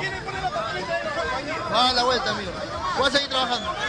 ¿En Bueno, qué a kilómetro? Dice que va a movilizarse. Lo que pasa también, Verónica Federico, es que acá tenemos acá también a varias personas que eh, están formando parte de esta paralización y que de alguna manera quieren también hacerse oír. ¿Usted qué es? Yo soy conductor, conductor de vehículo. Ahora, ¿a usted le parece que este tipo de reclamo es idóneo? No, me parece, me- no me parece que es idóneo, pero también el día de hoy, ¿por qué no salen los inspectores de la SAT a esconderse en cada esquina, a esconderse en cada esquina y ponerle papeleta a estos carros? No pone papeleta, señor, diciendo que nosotros no hemos entregado documentos y nos llegan en Hoy es 15 un día días distinto, una papeleta de reclamo no 172 soles. Pero esos reclamos se tienen que hacer de una manera pues ordenada. Claro, no que- tirando No, piedras. No puede llevar pasajeros, esto está mal. No Esto, se está haciendo ahora La gente en tiene que medida de trabajar, que no hay pues. vehículos y que hay mucha No, gente. el- O sea, gobierno- eh, digamos que- no nos da la oportunidad a nosotros de poder hablar. Como, de como dicen, ¿no? Los medios, el, dolencia. el Tenemos fin hijos, justifica los medios, ¿no? el. La situación papeleta cuesta 480 soles. Para eso están se presta para que el señor No, haga eso. La gente necesita ir a trabajar. Claro. El gobierno le tiene que hacer Ahora, si este señor estuviera haciendo eso todos los días, No en un día normal, entonces ahí sí que se le le puede su- sancionar, ¿no? Su multa, su sanción. Claro. Pero este carro no trabaja todos los días, es Por solo eso, por eso mismo, el día de hoy, si el gobierno nos hubiera autorizado a nosotros a trabajar, nosotros trabajamos, señor. Pero si Tenemos el hijos, gobierno todos no tenemos autorizado. Claro, ustedes son los que están haciendo esta paralización. No Claro, podemos ese hombre no trabajar sabe lo con que una papeleta habla. 480 soles. Una papeleta no puede costar un sueldo mínimo vital, maestro. Y una toca vida- 30, 40 soles diarios. hay que cuidarse y, un poco y- más. y no va a poner una papeleta. ¿Qué van a comer mis hijos mañana más Correcto, señor. Se le ha- Entonces, entonces que maneje con cuidado, pues. Que maneje bien. Que no maneje ebrio. Que no se estén correteando entre ellos, ¿no es cierto? Quitándose, este, quitándose pasajeros y eso es todo. Bueno, aquí O sea, gente. eh, Claro, o sea, verdad, cumpliendo con todo eso, el, el señor, o sea, su, su, su familia va a tener que comer todos los días. No, pero mientras no lo cumpla, definitivamente su familia se va a morir de hambre. Policía, ¿dónde está la policía que estaba por ahí cerca para que ayuden a este señor a salir de aquí? Dos vueltas, dos vueltas. Dos vueltas ya. Y el sueldo ¿no? mínimo vital está 550. La luna, ¿cuánto le La va a luna costar? ya- y además ya han 550. abollado la parte delantera del carro. Claro, sin ningún sentido. Esa no es la forma de protestar. Mira cómo está yendo la gente como pollos, ve. Sí, estaba ahí, había gran Por acá, por, porque este señor no puede avanzar. estás en picos ahí humanos.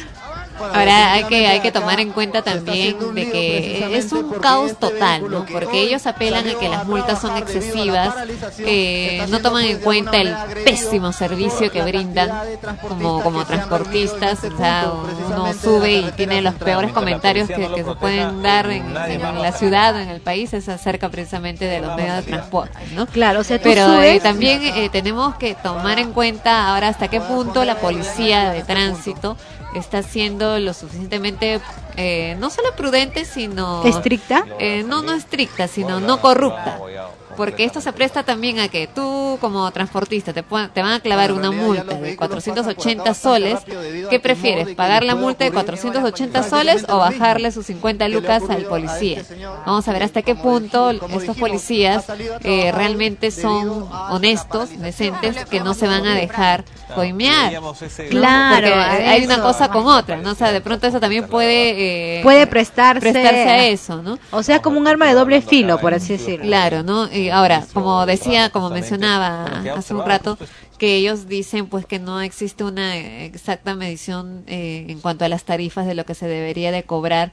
Uno dice, bueno, pues tú quieres cobrar más, también brinda un mejor servicio, ¿no? Porque subes un carro que, que te sientas y es una mecedora porque está fuera del asiento, y me ha pasado un montón de veces. No eso. solamente eso, sino que se, se supone que... eh, Y eso es al va- margen, ¿no? Van asientos, ¿cierto? Y hasta donde yo sé, se prohíbe el exceso de gente al centro. Por ejemplo, ¿no? No, pero tú ves que, que, que ya hay gente, a veces plan de... En las horas puntas, tú ves a las personas...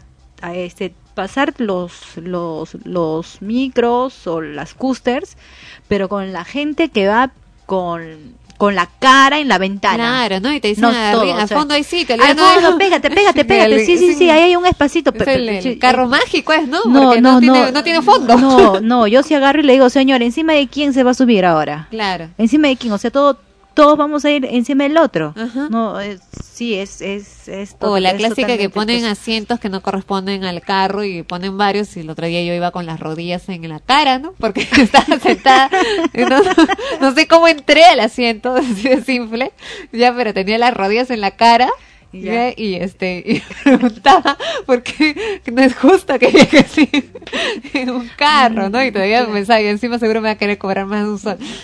Y- no, te pa- no, ahora, ahora, por ejemplo, eh, en, en el caso del- de los taxis, eh, yo siempre me, me he preguntado por qué, eh, si en otros países usan su... Uy, imagínate acá su- con, su- el... su- ¿Cómo se llama? Por Javier Prado, imagínate, su taxímetro. Su taxímetro. Imagínate que tomes un, un No, taxi de Javier Prado a las te cobra- 18 horas. O sea, no, pero eh, ese ese taxímetro creo que te cobra por este kilometraje, ¿no? No no te cobra por tiempo. Claro, pero igual cuando tú vas, eh, en, o sea, no, no es que el carro esté detenido permanentemente en la Javier Prado, sigue avanzando. Claro. El carro sigue avanzando. Y mientras más lento avance, es más todavía lo que jala de gasolina. Bueno, así me han comentado, ¿no?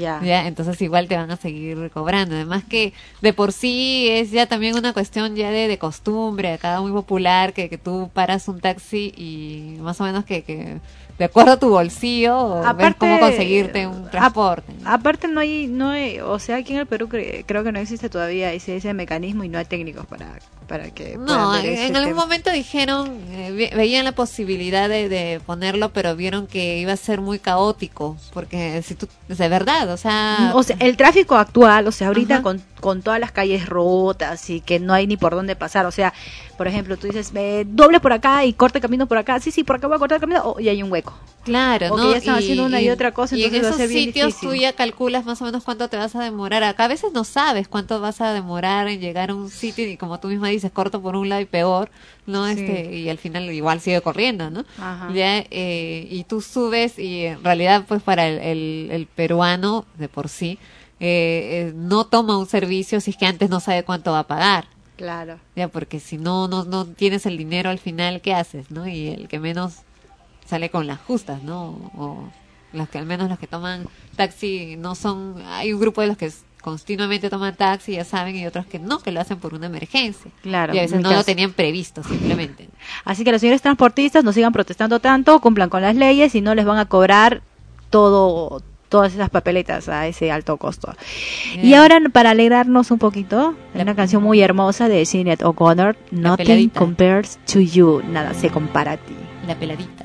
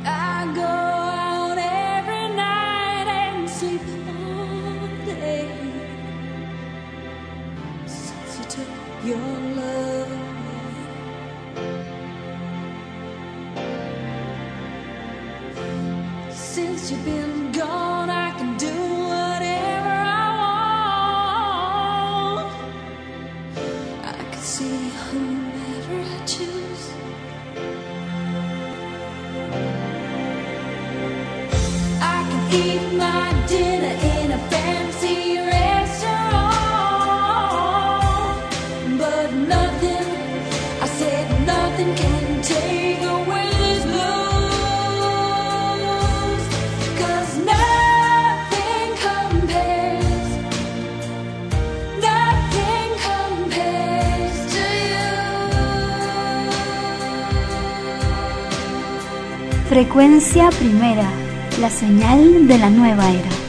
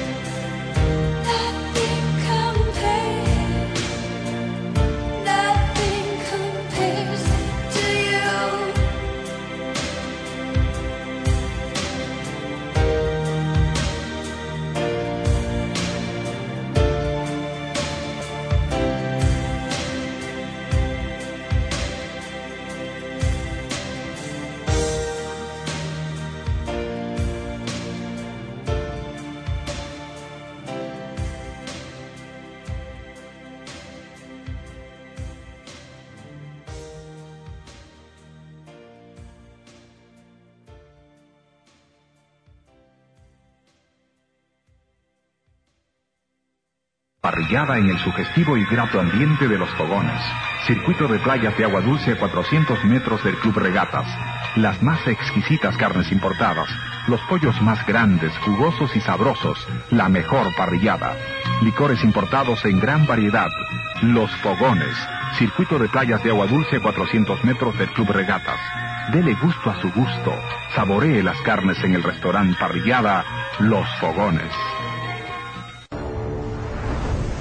Este lugar ha conocido magia. Muy oscura. Muy poderosa.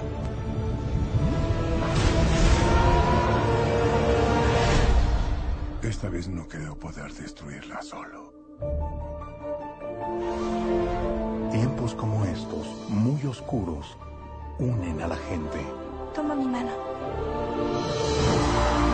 Y pueden enemistarlas. Estas chicas van a matarme, Harry. Este año, Voldemort ha elegido a Draco Malfoy para una misión. la maldad pasará. de su mundo hacia el nuestro. Estos son momentos de insensatez, de locura. Y la hora más oscura Esto es superior a lo que imaginé. está a punto de llegar. En mi vida he visto cosas verdaderamente terribles. Ahora sé que tú verás peores.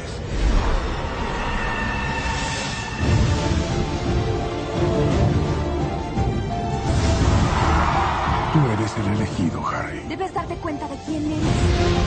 Sin ti dejarías el destino de nuestro mundo al azar. No tienes opción. No debes fallar. Se acabó. De Warner Brothers Pictures. ¡Marty! ¡Ten por! Tengo que hacer esto. ¡Defiéndete! ¡Cobarde! ¡Defiéndete!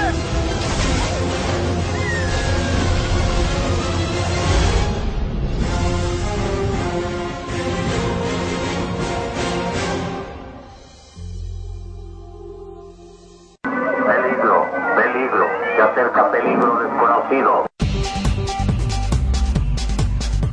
Y peligro, peligro, parece que es lo que eh, días previos a la muerte de Alicia Delgado es lo que se, se preveía alrededor de ella y que lamentablemente hasta este momento no se puede dar luces claras sobre quién ha sido realmente el asesino de Alicia Delgado, por más que Pedro Mamanchura haya en su primer eh, Su primera manifestación. su primera manifestación se haya él mismo inculpado. Eh, luego se retracta o, o no se sabe, que él quiere negar lo que ha dicho. Y aparecen pues que tiene el hombre como tres abogados, ¿no? Eh, que lo están defendiendo y cuando no tiene ni un quinto. En realidad, esta historia este, de no trágica, podría ser hasta de terror. Sí. Ya, porque no sabes quién es las- quién es el asesino. Ajá, una, ya no una entonces ahora historia de Agatha Christie. ya ahora hay gente que así que gente muy a- muy allegada o que era muy allegada a este a Vencia, a perdón a Alicia Delgado que también está recibiendo amenazas no entonces este qué es esto y cada día aparece un nuevo protagonista. Ahora tenemos al que al que supuestamente era su su, su pareja sentimental quien le llevaba por 20 años creo de su, 13 artis- años. eh, su Ah, artista. el chico, sí. Ya y, 20 es- ya ahora años. ahora aparece él también no en esta historia que en un principio pues si Avencia no lo menciona en el programa de Jaime Bailey pues pasaba ajá, pasaba por desapercibido pero no también ya apareció Ajá. ahora también se sospecha hasta de la hermana no porque Avencia en una de estas menciona de que, Que tuvo tuvo que tuvo relación algo tuvo una año. relación claro entonces este Lo, lo peor de ah, todo es que te descubre un mundo sórdido, realmente. O sea, Claro. Al margen de, de- de la muerte de Alicia Delgado, de la forma en cómo ha, ha muerto, el, el entorno en el que vivía, en el que viven habitualmente esas artistas, es de lo más sórdido y escabroso. eh, bastante vacío, ¿no? Porque Sí. no hay, o sea, en realidad, no si es, o sea, no es porque sea realmente en el mundo, en el mundo del folclore en sí, sino de, de, de toda esta gente que en algún momento llega a gozar de cierta fama, popularidad y por y por consiguiente, o sea, esto le, ¿qué es lo que le agarra? Dinero. Ajá. Es, no es cierto. Entonces, en ese momento la gente ya no te ya, ya no te ve a ti como como un ser humano que le puede dar cariño, te puede dar consejos, que te puede dar esa amistad, sino ya te ve como Un producto, como como un producto, ajá, o como como un billete de dólar parado, ¿no? Que se le acerca y que y que le puede hacer buen uso, ¿no? Entonces, este de repente ella en, en algún momento, se eh, como ella dice, ¿no? Alicia Delgado decía que se le han acercado en los momentos peores de su vida, no se le han acercado buena gente, desgraciadamente, Claro. ya si no se han aprovechado de, de, de su situación. Y ahora Pero- también a eso te deja te deja ver, ¿no? La falta de criterio de una persona para Claro. para relacionarse con otras que no es el de eh, lo que le pasa a todos los artistas, o sea, hay gente que sí tiene los pies bien puestos en, en la tierra y sabe con quién se, se junta, ¿no? En este caso, pues vemos las consecuencias de cualquier ser humano que sufre desde su infancia por, por la ausencia, en, muchos casos de, de, apoyo eh, de su familia misma, ¿no? Porque si estamos hablando pues, de una Alicia Delgado que tiene una hermana eh, que supuestamente también se ha vinculado sentimentalmente con su pareja homosexual, o sea, te, te pones a pensar qué bonita familia, o sea, qué pasa acá, ¿no? No, o sea, cuando yo me refería a que no solamente es en el mundo del folclore, sino es en, en todo, vamos a, vamos a irnos a Hollywood, por ejemplo. Claro. También ahí se ve que, que, que, esa- que esos jovencitos o esos, eh, bueno, ahora- en estas nuevas generaciones y en las anteriores también, que se casan una y otra y otra y otra y otra vez. ¿Por qué? Porque definitivamente no... Están buscando, están- Están, están buscando busca- siempre, en o sea, de- en busca de, de algo de- real. de esa persona que los quiera no porque salen en la pantalla o no por los millones que ganan, sino que los quieran por lo que son, no Ajá. por, por el ser humano. Pero eso de todas maneras tiene que ver con, Entonces, con por ejemplo, este, de familia. Por de ejemplo, padres. mira, este lo que sucede acá, algo que yo estaba, yo no soy de ver amigos íntimos, ya, pero esta vez este le estaba viendo. Entonces, este fue algo algo curioso que la transformación que tenía Vencia Mesa frente Sí. a cámaras y detrás Ajá. de cámaras. Entonces, y por ejemplo, cuando, cuando hablan de Alicia Delgado, ¿cómo habla Avencia Mesa de Alicia Delgado detrás de la cámara? ¿Cómo habla el, el Guaman- este, Mamanchura.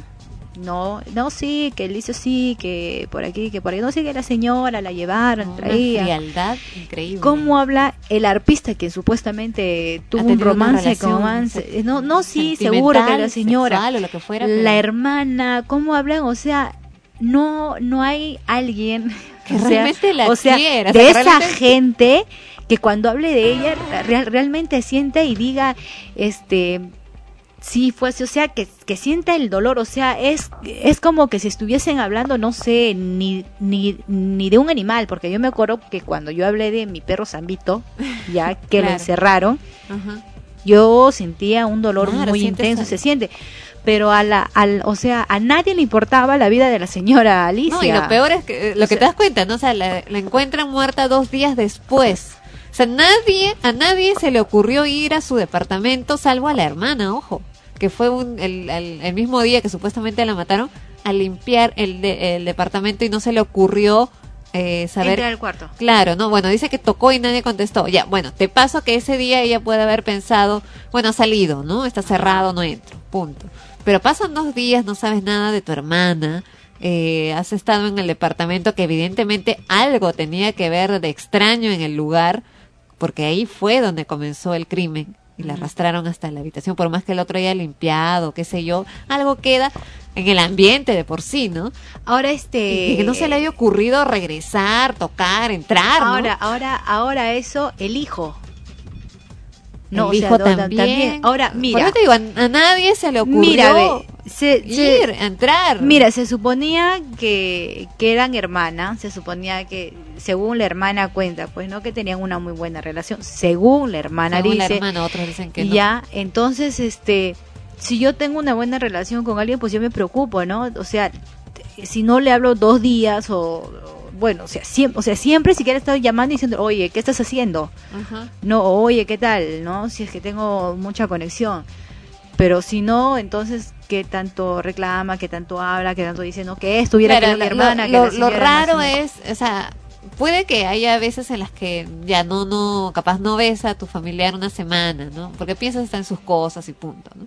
Sí. Pero que haya ido al departamento, o sea, haya estado ahí y no se haya dado cuenta que algo extraño ha pasado, ¿no? Porque no creo que todo haya quedado en su sitio en el lugar de los hechos. Ajá. ¿Cierto? O sea, algo, o sea, algo se debe de haber movido. Y que no se haya eso- dado cuenta sea, es algo bastante... Eso, eso por un lado, ¿no? Y ahora todo el mundo dice una cosa, dice otra cosa. Eh, Alicia Delgado graba un video eh, acusando a Vencia Mesa de lo que le pueda pasar justo antes que, que la maten. Y, lo, y es ayudada en esa grabación por el asesino, o sea, el supuesto asesino, Pedro Mamanchura, y su amante, Ajá. Miguel Salas. O sea, los dos le- la graban justo antes de, de su muerte, como diciendo, mira, por si acaso, si es que alguien van a culpar, lo van a culpar a ella. O sea, a veces también me parece como que demasiado obvio. No estoy Sí, defendiendo. por eso, o sea, claro, o sea, eh, acá hay, eh, hay mucha confusión, o sea, ahorita no, de verdad no se sabe. no se sabe, o sea, Ahora, ahorita no, o eh, sea, puede, de, de repente puede haber sido de verdad la señora Ave- Avencia, la mente maquiavélica, ¿no? Que haya planeado todo eso, como de repente solo sea otra víctima de la situación, de las circunstancias. Ajá, aprovechado claro, allá esta claro, mujer, como es ella le ha pegado, le ha amenazado un montón No, de veces, y mira- todo el mundo con el Y mira, justo sucede, justo sucede eh, semanas después de la denuncia, ¿cierto? Ahora, yo digo, ¿dónde estaba la empleada que esa vez denunció, eh, que esa vez declaró cuando la señora Vencia Mesa le había golpeado a la señora Alicia Delgado? Hubo una empleada que dijo que dijo haber escuchado que la señora Vencia Mesa le decía de aquí vas a salir muerta y por eso es- Ah. es, que ella había ido a llamar a Serenago. ¿Dónde está esa chica ahora? ¿Por qué se fue de la casa? ¿Quién la votó? O sea, ¿Qué ha pasado con ella? Claro, o sea, claro, ¿qué ha pasado con ella, no? Entonces, este, porque ella estaba en esa casa, no se supone. Entonces, no, no, no hay, eh, por, ejemplo, ella, ella, ella ahorita eh, ni siquiera la, la mencionan a ella, no, no le dicen, bueno, porque ella podría ser un buen testigo, oye, ¿por qué te fuiste? O quién te, ahora este, los abogados, ¿quién está pagando a los abogados de este un señor tiene familiar un que quiere estar en el anonimato, pero toda su familia es pobre y hay otro hermano que está metido, está preso por asesinato también. A él nadie lo defendió, a él nadie le mandó abogados, ¿no? Entonces, entonces de repente son una, una familia de sicarios y aparte como han sido militares, tú sabes que ellos están, este, ellos están preparados para matar. Claro. ¿no? Los militares sí, desgra- o sea, vamos a hablar de la cosa es que de dónde salió la, o sea, quién quién fue el autor intelectual de esto, ¿no? intelectual o material. Ahora, eh, eh, hicieron por también- aquí hubo dinero, o sea, de hecho No, de que hecho, la ya, intención ha sido gratis no fue. No, la intención ha sido dinero y, basa- y que alguien con la muerte de esta señora, alguien Se tenía que ser beneficiado. ¿Quién puede ser el hijo? Puede ser la familia. En el caso que ese sea el En el móvil caso, y, claro. y descartemos que sea Que incluso- no sea Vencia Mesa, Claro, por ejemplo, ¿no? Eh, ahora, la otra vez también hicieron eh, un reportaje donde al sauna donde acudían eh, eh, fueron ahí a entrevistar a la, a la gente, ¿no? A los empleados, a, a los clientes que las conocían porque iban frecuentemente y cuentan, ¿no? De que se les veía muy bien juntas, no iban como amigas, se notaba que había algo más, Una había una relación. eh, sentimental entre ambas. eh, reían, o sea, tenían una rutina, ¿no? De ir, hacerse sus masajes, meterse al sauna, que en la piscina, o sea, tenían toda su rutina de, de- siempre de, de que, que iban. Y que el día en que en que Pedro Mamanchura estuvo ahí acompañando a Alicia Delgado y tuvieron una discusión y dicen los testigos que sí, efectivamente Avencia Mesa discutió con Alicia Delgado porque lo había contratado y que le metía chismes, qué sé yo, y que Avencia Mesa se fue contra el hombre y lo golpeó también. Mujer- Sí, sí, sí, lo golpeó Lo golpeó, lo pateó, no sé qué tanto, y todos fueron testigos ahí del asunto. Pero luego de eso, de esa discusión que ha sido pues una semana antes, una cosa así, Alicia Delgado y Avencia Mesa fueron a comer cuy. y la chica la que, que atiende las vio sentadas comiendo cuy riendo, o sea, como, o sea, como que se habían reconciliado efectivamente, ¿no? Claro, O sea, parece era- que ahí se pelean, se reconcilian un día sí, un día no. Están Claro, pero plan, eh, ¿no? yo eh, ayer también vi un, en un uno de los reportajes eh, a una Alicia Delgado eh, muy muy insegura, muy celosa de Avencia Mesa, Ajá. por ejemplo. Claro, esa es otra, ¿no? Porque ahora Sí. dicen que el, el- el motivo por el cual Alicia Delgado estaba molesta con Avencia Mesa era porque había visto que, que habían mensajes amorosos, eróticos, subidos de tono en eh, los eh, celulares sí, de Avencia Mesa. O sea, le estaba porque, celando. este, estaban, eh, estaban hablando con el doctor este José, José, ¿cómo se llama? Olaya. eh, Ah, Olaya. El- José el Olaya. que- para bajar de peso. Ajá, el de Adelgace Perú. Ya. Bueno, estaban este conversando con él y esto ahí pues decían, no, no que yo para mis 15 tengo que verme regia, Ajá, tengo sí, que verme bien. bien. entonces la otra también le decía, no, yo también, que no sé qué, ay, tú, ay, sí, que no sé qué, que, que para que te miren, que... Ajá. Pero se le notaba que se ponía celosa Sí. la mujer, o sea, Ajá. yo decía, el- o sea, yo pensaba que la que la celosa, celosa y la la, y la Avencia Mesa. absorbente era la Avencia Mesa. Ahora, he, le- he leído. pero no- pero no era así y es notorio. Es- He leído en un mucho. medio también que, que el que al que entrevistan a esa Ernesto Pimentel, que las conocía, dice, bastante por las, los shows, las presentaciones que tenía, en la que él dice, ¿no? Que él ha sido testigo de que en realidad la del carácter fuerte y dominante era Alicia Delgado. Al contrario de lo que se piensa de Venecia Mesa, ¿no? Y que. Venecia Mesa se desvivía por darle todo, ¿no? O sea, Sí, que si él es estaba atendiendo y que ella veía su presentación, pero por- porque Alicia Delgado la mandaba a hacerlo, ¿no? Y de ahí que la otra le, le daba todo lo que quería. No, aparte de eso le decía, mira, he cocinado y me tienes que venir ahora. Y la otra le decía, pero es que no puedo. Entonces, no, no me interesa, pero tienes que venir ahora. Y la mujer pues tenía que Corría, ir y ¿no? llegar, pero y si me choco, no me interesa, ven. Porque a veces uno no sabe, a veces uno ve una pareja y lo ves a, no sé, él o ella eh, de carácter fuerte. eh, Aparentemente. Tú dices, uy, la, este, sacola- o sacolar, alguna cosa así, o la tiene así. Y a la hora de la hora, cuando ves la relación como es internamente, es al revés, ¿no? O sea, eh, quien lleva los pantalones es la mujer, o, o en fin, ¿no? O sea, uno no sabe lo que realmente sucede, salvo que seas testigo, que te sientes y, y veas, ¿no? Vamos a, a- a escuchar lo que precisamente declaró Ernesto Pimentel. Yo la situación, o sea, yo, yo realmente creo que ha habido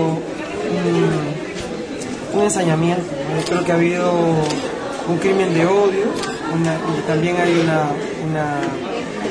Yo creo que la palabra correcta va a sonar fuerte, fuerte pero yo creo que Avencia ha sido discriminada, incriminada por su, por su conducta, por los antecedentes de ella misma.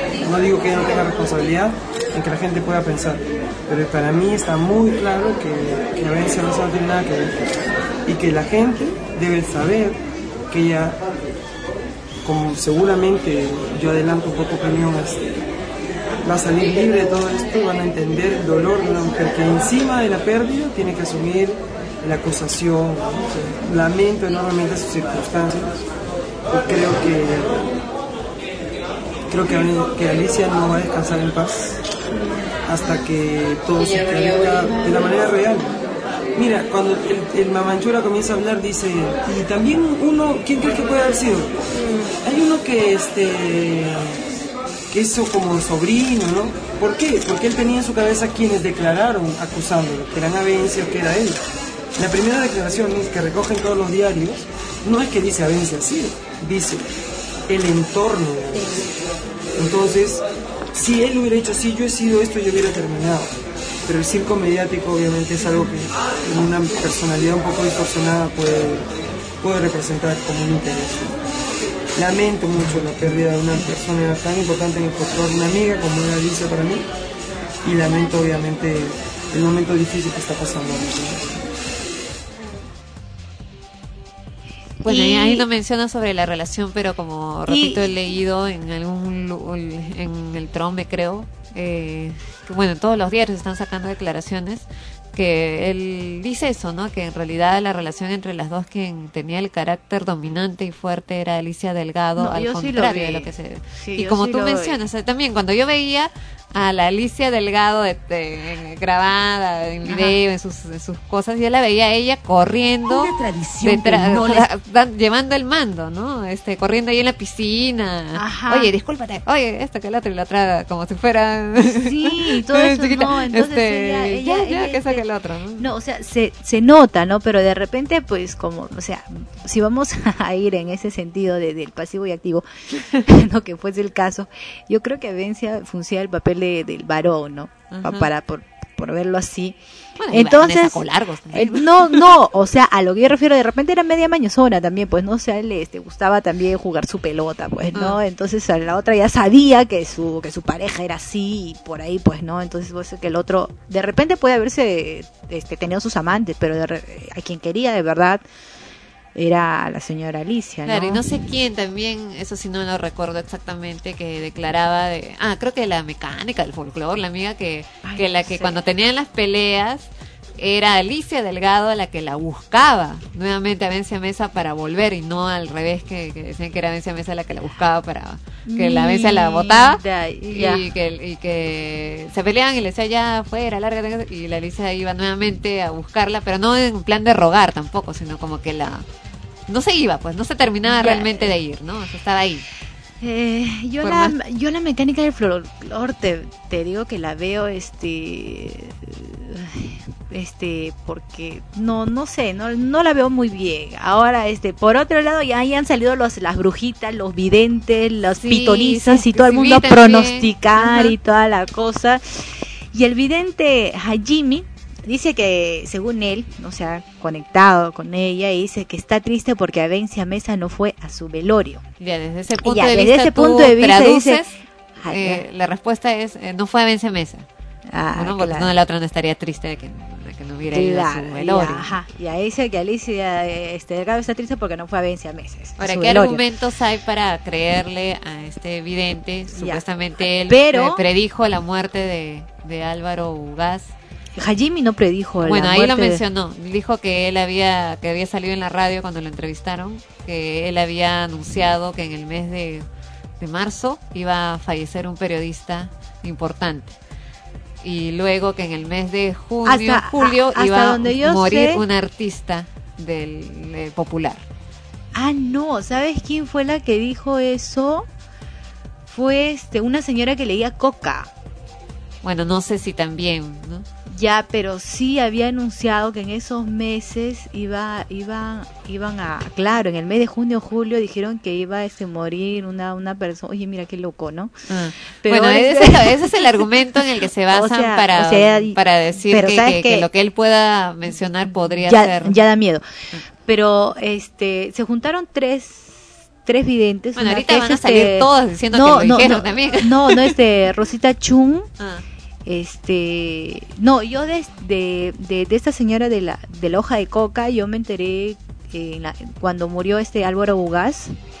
Ya justo comentábamos con unas amigas que había dicho esta señora en la hoja de coca y que también pronosticó una muerte y también eso lo escuchamos el año pasado, algo así, justo para diciembre cuando la gente empieza a hablar y toda esa cosa. Y, y dijeron que en julio alguien también iba a morir y dijeron que era que, que podría haber sido este Ernesto Pimentel, ¿te acuerdas que él le pronosticaba morirse para esta fecha? Ah. Y- Bueno, que y- pronosticaban de un personaje. Eso fue incluso el año anterior, ¿no? Claro, entonces este nosotros dijeron, sí, no, pero ¿quién sería? ¿Quién sería?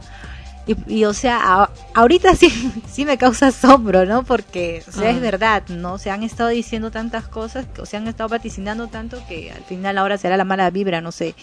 Ahora, este, se juntaron Agatha Liz, eh, Rosita Chung, Chang, Chung creo es la vidente, y otra más, donde ellas han visto y bueno, pues dijeron que, a que Alicia Delgado se iba a vengar de Avencia Mesa por su muerte, ¿no? Porque directamente le está echando la culpa a ella. pues. Claro, pero, por ejemplo, ahí ves una, una, Una lo que dice, claro, lo que dice ella da a entender que sí, que fue a Vencia Mesa, más lo que dice, ¿cómo se llama? Jaim- Hajimi. Hajimi, es de que está triste porque no estuvo en su, en su entierro, en su En su velorio. velorio. Entonces, eh, eso te, te da a entender que no, que no ha sido. Mira, para serte sincera, Hajimi, yo, yo lo he escuchado en sus programas, pero él te habla a todos, les habla algo genérico.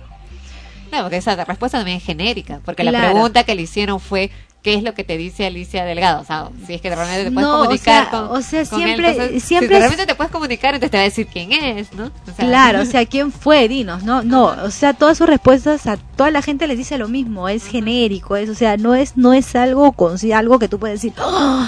O sea, algo que te pueda Ahora, asombrar. eso es tan no relativo me- porque ¿quién se atreve a decir algo así eh, abiertamente? Porque no existe hasta el momento, creo. Desde el, eh, al menos él dice que es eh, vidente, pero no existe tampoco un vidente que diga yo veo a la persona tal cual así conversando conmigo.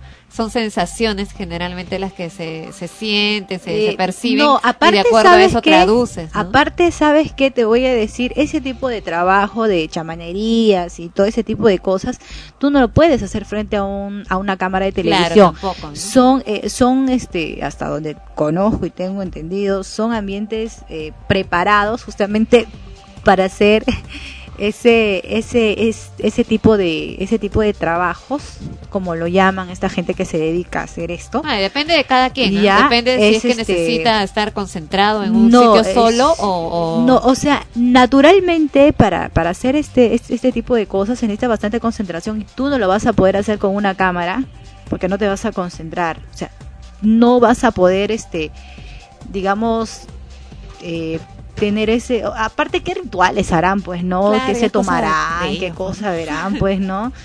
pero ojalá Bueno, el- el punto- ojalá que eso se de veras de veras se esclarezca y se termine porque como te digo esto ya parece una, una película de thriller porque no porque no hay o sea forma o- de poder probar o sea, y es- descartar a ninguno o sea es un rompecabezas que hasta ahorita no se termina de armar y no se encuentra, o sea, ninguna de las piezas, o sea, todas encajan a la misma, pero a la vez no, no forma nada. ¿me Claro, porque en el caso de Avencia Mesa, ella ahorita está acusada de, de ser la presunta eh, Eh, autora intelectual. autora intelectual del homicidio, porque primero ahí está el video, o sea, han visto el video, que, que la- pero eso tampoco es prueba total. porque, está puedes- el asesino y está el otro, Claro. el otro que aparece, o sea, Además, tú o se están apareciendo decir- nuevos. Tú puedes decir, eh, salir y grabarte y decir, si me pasa algo es tal persona porque me siento amenazada. Y no, pasa un carro, te chancó. o sea, No, o sea, o sea, por ejemplo, fácil, ¿no? Y este, yo planeo, yo planifico con alguien más hacerte algo, ¿no? Entonces, pero tú tuviste un antecedente de peleas y algo con la otra persona, ajá, y como esta persona, pues su pasado lo acusa, lo condena, entonces, ajá, oye, pero grábate, ¿no? Tú sabes que te puede hacer algo, aparte que le has hecho esto, ya. Y total, ap- apa- eh, apagamos la cámara y nosotros mismos te damos vuelta. Y una Imagínate. persona, a pesar del carácter fuerte que pueda tener, eh, pero que, que carga evidentemente también un gran peso emocional en- a sus espaldas y que además se refugia en el alcohol porque vemos que es una- no no es que sea alcohólica no es que es que haya sido alcohólica mejor dicho Alicia Delgado al menos no no sabemos pero parece que frecuentemente se da sus traguitos De todas maneras, ese O sea, es un mundo alcoholizado. claro, o sea, es susceptible a ser manipulable. Claro, y es- se nota además, como ya hemos visto, ya el, el gran cariño, entre comillas, que parece que, que tenía hacia ella la gente que la rodeaba. Era una persona que buscaba confiar en alguien.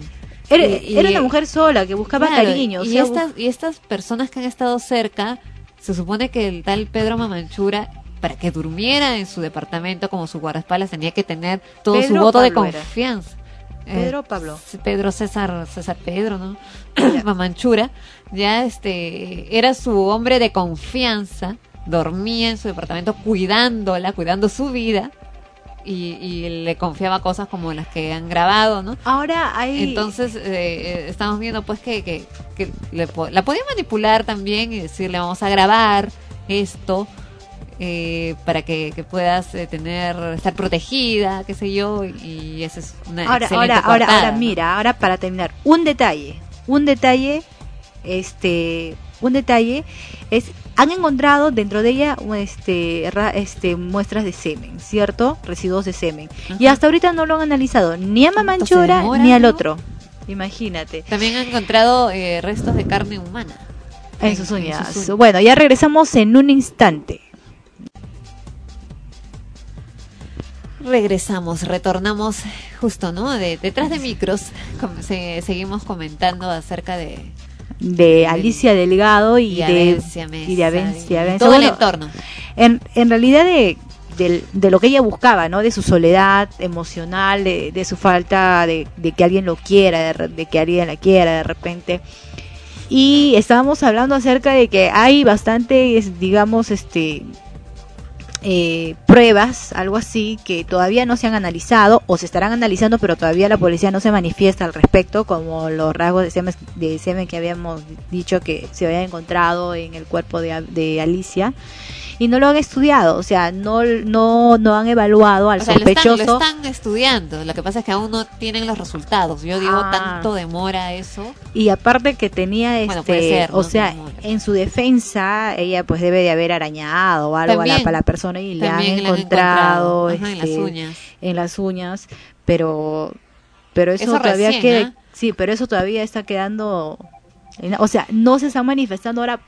Todavía no hay los resultados de a quién pertenecen. Pareciese uno de dos, o es que o es que no lo hacen acá o es que lo este mandan a, a no sé dónde para que lo evalúen, la verdad. Sí, o sea, es, es un problema realmente porque por más que, que, que se especule al respecto, por más que se, se hagan muchos muchos argumentos al respecto, todavía no hay las pruebas suficientes para poder culpar directamente a alguien, por lo menos en cuanto al, al, al homicidio, al, al intelectual, ¿no? o sea, a quién ha sido realmente quien ha, ha planificado esto, porque el, eh, quizás lo más rápido de poder probar sea quién lo ha hecho efectivo, ¿no? Quién, quién realmente la mató en ese momento, porque si ya se están eh, llevando a, exámenes estos restos que han encontrado y ahí se va a poder identificar claramente quién es, quién estaba ahí, quién, quién la,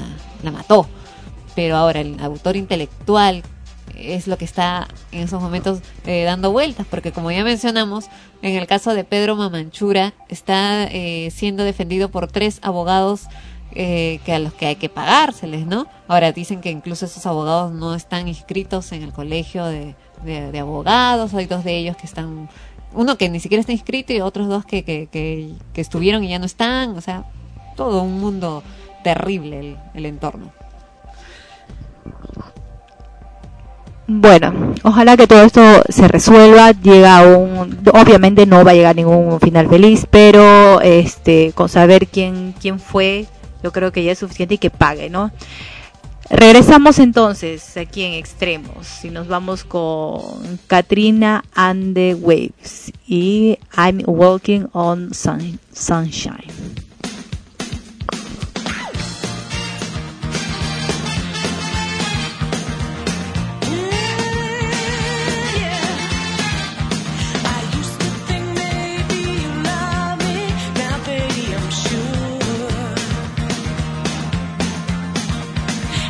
Frecuencia primera.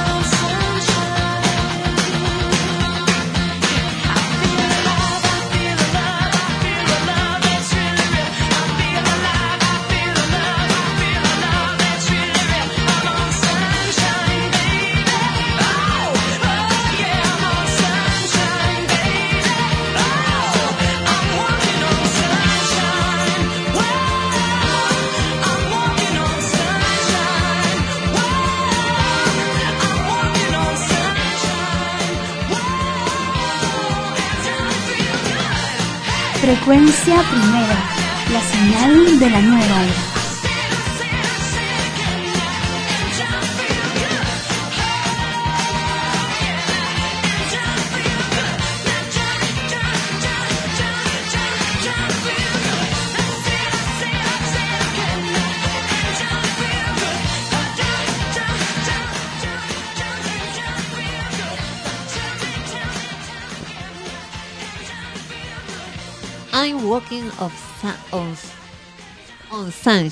Es el tema principal de la compañía Movistar, nuestra compañía amiga, y su acostumbrado temita que, que tenemos el placer, entre comillas, de escuchar mientras esperamos como 10 horas a que alguien se digne a atendernos.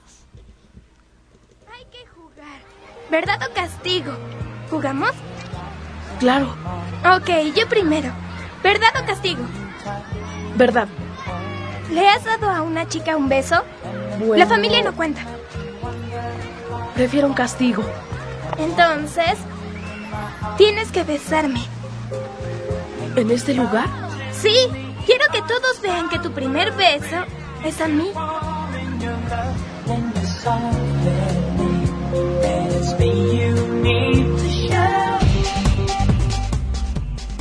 Extremos, episodio número 70. Y estábamos escuchando una, una parte de una, de una película también. Bueno, este, es- este ha sido el, el, el día de, las, de los cortitos de películas, ¿no? Como para recordar. Y tenemos con nosotros ya cerca, ya acá con nosotros a Alfonso Díaz, que nos va a deleitar nuevamente con su agradable voz y sus conocimientos psicológicos acerca de un tema muy especial que vamos a tocar el día de hoy. Fonchi, ¿qué tal? ¿Cómo estás? Ana Rosa, muy buenas noches. Un gusto enorme escucharla, escucharte nuevamente y encantado de estar nuevamente en el programa. Fonchi, justo ahora queríamos eh, hablar sobre la problemática de, de las personas que van a buscar trabajo, ¿no? Porque es un, tema recurrente aquí en, en nuestro país en general. eh, para poder encontrar un trabajo adecuado, también tienes que encontrar al personal adecuado. ¿Cómo se debe presentar alguien cuando va a buscar un trabajo? ¿Por qué hay esa mala costumbre de eh, revisar los avisos eh, de, de empleos y lanzar los, los currículos cual volantes por todas partes sin eh, realmente venderse adecuadamente? Porque creo que es un poco eso, cómo te vendes para que te puedan eh, tomar en un, en un trabajo, ¿no? Es correcto, Ana Rosa. Mira, la problemática tiene tres aspectos básicos y me encantaría este, con tu venia eh, abordarlos en, en el tiempo que tengamos. Por supuesto. El primero es cómo hacer un buen currículum. En segundo lugar, eh, cómo enfrentarse a, a una buena entrevista de trabajo. Y el tercero es eh, cómo eh, pasar una buena entrevista, eh, perdón, cómo pasar la entrevista y cómo mo- mostrarse, lo que se denomina el, mar- el marketing personal.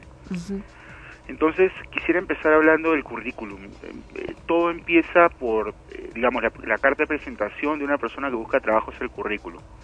En la actualidad, los profesionales dedicados a la contratación de personal esperan que, que el currículum sea la expresión clara y concisa de informaciones y datos personales sobre, eh, básicamente, quién es la persona, su formación y la, exper- la experiencia profesional eh, que tiene. El currículum básicamente cumple tres funciones. Número uno, presentar al futuro trabajador en caso sea, sea escogido o contratado. En segundo lugar, concentrar la atención durante la primera entrevista sobre los aspectos más importantes de la personalidad y el recorrido académico y laboral del postulante. Tú sabes que el currículum lo- los psicólogos lo recibimos, lo analizamos y si nos parece interesante el perfil de esa persona, llamamos a, una entrevista y utilizamos el currículum para repasar los datos de su vida. Y en tercer lugar, la, tercera función que tiene es que después de la entrevista, el futuro empleador recuerde a la persona y los datos que mejor hablan de ella. Entonces el currículum debe ser sumamente, debe estar muy bien estructurado. Hay muchas maneras de presentar el currículum. Eh, la que yo les voy a recomendar eh, se llama el currículum cronológico. Primero que nada, se deben colocar los datos personales. Entiéndase por datos personales lo que es nombres y apellidos, lugar y fecha de nacimiento, estado civil, ah, dirección personal, número de teléfono, eh, tanto celular como fijo y la dirección de correo electrónico. Básicamente eso. Si se quiere poner DNI, se quiere poner este, licencia de conducir, se puede, no hay ningún problema. En segundo lugar, en el currículum se debe colocar eh, lo que es la formación académica, es decir, dónde ha estudiado, eh, llámese colegio y universidad o institutos. Y en tercer lugar se colocan otros títulos y seminarios, ¿no? Eh, son que son estudios realizados para complementar la educación. Eh, finalmente se coloca la experiencia profesional. En la experiencia profesional se debe colocar desde la más reciente hasta la más antigua, pero que sean, eh, si yo estoy buscando trabajo como chofer, este, de nada me sirve poner, pues, por ejemplo, eh, información sobre eh, que he sido enfermero. Claro. Necesito poner información mi, que mi experiencia, mi experiencia profesional en base a lo que se refiere a, a ser chofer. Entonces, tratar de direccionar la experiencia profesional hacia el trabajo al que estamos postulando. Y luego eh, quedan algunos datos como por ejemplo idiomas, informática, eh, qué, qué cursos de, de, de, por ejemplo, inglés, francés, alemán se han seguido, o de computación, y qué otros datos de interés podríamos mostrarle al posible empleador. Eh, aspectos como por ejemplo este brevete, disponibilidad de trabajo, si pertenezco a alguna logia, algún club en especial, etcétera, ¿no? Básicamente esa es la manera adecuada de presentar un currículum vitae y, y el, el- la recomendación más importante que puedo hacerle a los escuchas que un buen currículum nunca supera las tres hojas. Ah, justo eso te iba a preguntar. Hay gente que ha tenido mucha experiencia y ha pasado por muchos sitios, pero de pronto también eso puede causar cierta inseguridad, ¿no? Porque dices tantas veces ha cambiado de trabajo que no puede mantenerse fijo en un sitio. Esa puede ser también una de las preguntas del empleador. Por supuesto, por supuesto. Mira, hoy en día lo que un empleador busca es una persona estable, ¿no? Y si hay una persona que en un año ha tenido tres trabajos, o es que tuvo muy mala suerte, o es que no es una persona estable, no es una persona este, en quien se pueda confiar. Entonces lo, la- lo que van a siempre a preguntarle a, la perso- a las personas, esto lo vamos a ver en el, en el tema de, las- del- de la entrevista, lo que la pregunta que nunca falla es ¿por qué salió usted de su último trabajo? ¿No? Y, y uno tiene que estar preparado para, para responder. Al hablar de, pre- de estar preparado no me refiero a que debamos de mentir, Eh, me refiero a estar preparado en el sentido de que este no puedo du- dudar o, o presentar doble información con respecto a un mismo tema. ¿no? Tengo que tener bastante claras las fechas, las razones, eh, las funciones que desempeñaba en ese trabajo, etcétera.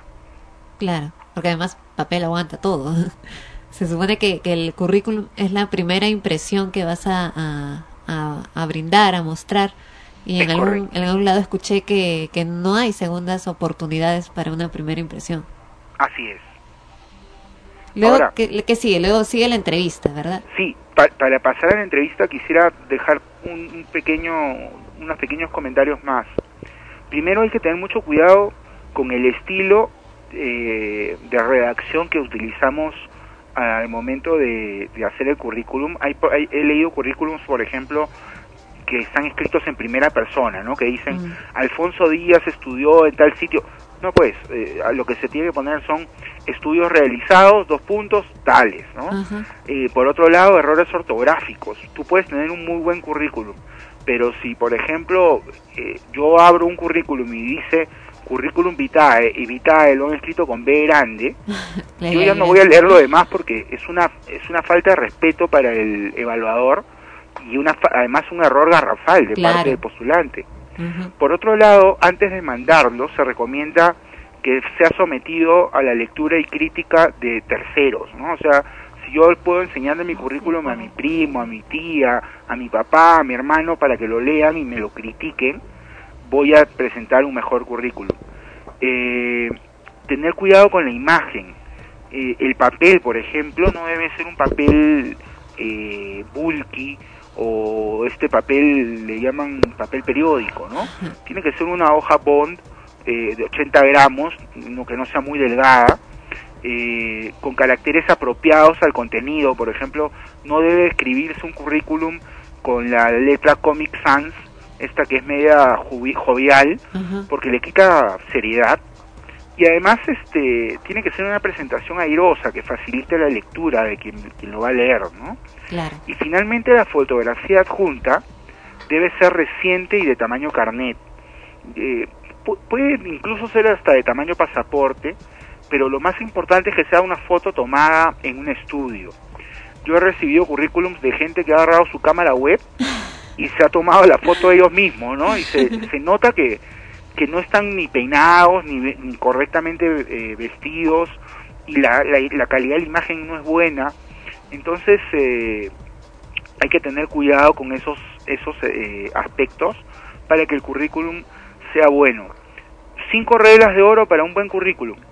Que, como les digo, que no supere las tres hojas. Eh, no escribir frases inútiles que no aporten nada. Este, hay que ser lo más conciso y directo posible. Eh, por otro lado, evitar frases hechas y redundantes. Hay que utilizar palabras cortas, frases cortas, párrafos cortos. Todo esto va a ahorrar el 30% de problemas de la comunicación escrita. En cuarto lugar, que el, el currículum eh, refleje que reúnes las exigencias para el puesto de trabajo.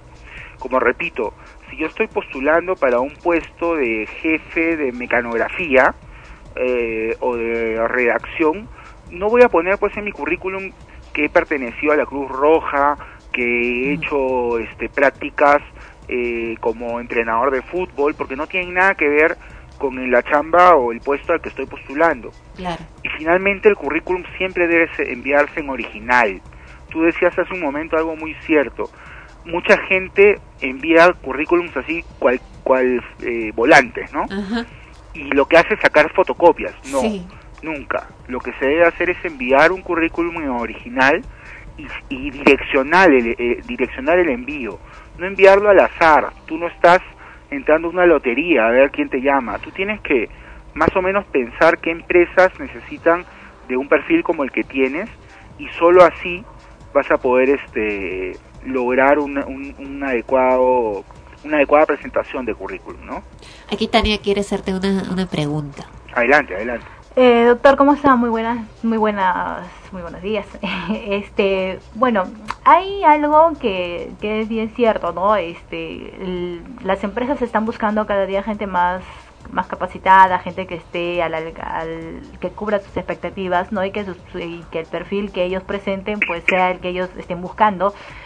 Sin embargo, hay personas que están muy, muy bien preparadas, pero no consiguen ese trabajo y, di- y digamos, este, a eso ellos le llaman estar sobrecalificados, ¿no? O, el- o llamados también como el over, el overqualified. Es correcto, es correcto. Por eso es que hay que analizar bien a qué puesto postula una, eh, una persona. Eh, efectivamente, a veces cuando uno está sobrecalificado, ¿qué sucede? Imagínate que yo necesito una nana que cuida a mis hijos y yo pido en el periódico o, saco en alguna agencia o en alguna radio, solicito nanas y pido que me envíen su currículum. Una nana eh, está ganando aproximadamente en la actualidad entre, qué sé yo, eh, 500 y 600 soles. Y me llega un currículum de una señorita que tiene un posgrado en nutrición, tiene un posgrado en, en educación y maestría en, en eh, qué sé yo, otra cosa. Y caramba, pues este, yo no voy a tener el dinero para pagarle una nana con ese perfil, ¿me dejo entender? Claro. Efectivamente estaría sobrecalificada y por lo tanto esa persona ha perdido tiempo y dinero en enviar su currículum a mi dirección. Hay que escoger bien, a eso me refería, de no enviar por enviar los currículums, a qué empresas o qué, qué a qué organizaciones envía el currículum. Hay que estudiar y analizar la organización además. Si yo voy a postular a una empresa que se llama Corporación Aceros Arequipa, bueno, pago una cabina, tele- una cabina de internet, me meto a internet, pongo eh, Corporación Aceros Arequipa en Google y me va a salir la información sobre a qué se dedica la empresa, cuántos años tiene, qué características tienen los empleados, cuántos departamentos tiene. Entonces voy a, a- la entrevista o, o ya sé un poco más sobre la empresa a la que voy a postular y ya sé si me conviene o no enviar mi currículum. Pero efectivamente el tema de estar sobrecalificado es tan grave como estar descalificado, es decir, no reunir las competencias necesarias para ese puesto, ¿no? Entonces, o sea que también eh, uno al, al, al postular tiene que, o sea, saber qué tanto conoce, qué tanta experiencia tiene, entonces ir a postular a esas empresas pues enormes. Así es, efectivamente. Y siempre es recomendable, muy recomendable, analizar a qué empresa estás postulando y qué características tiene, ¿no? Para eso el Google es una, una maravilla, ¿no? Ahora, Yo ah, recomiendo eso siempre. Ahora, eh, eh, en realidad, o sea, sí, exactamente usted eh, como profesional, ¿qué es lo que eh, está viendo actualmente en aquellas personas que van a, buscar trabajo? O sea, ¿cuál es el error que en su mayoría están cometiendo para que de alguna manera no consigan? O sea, no es que no haya trabajo o es que la gente no se sabe vender para poder ser contratada en, un, en algún centro laboral. Esa es una muy buena pregunta. Y son ambas cosas. Por un lado, la, la demanda laboral ahorita ha bajado.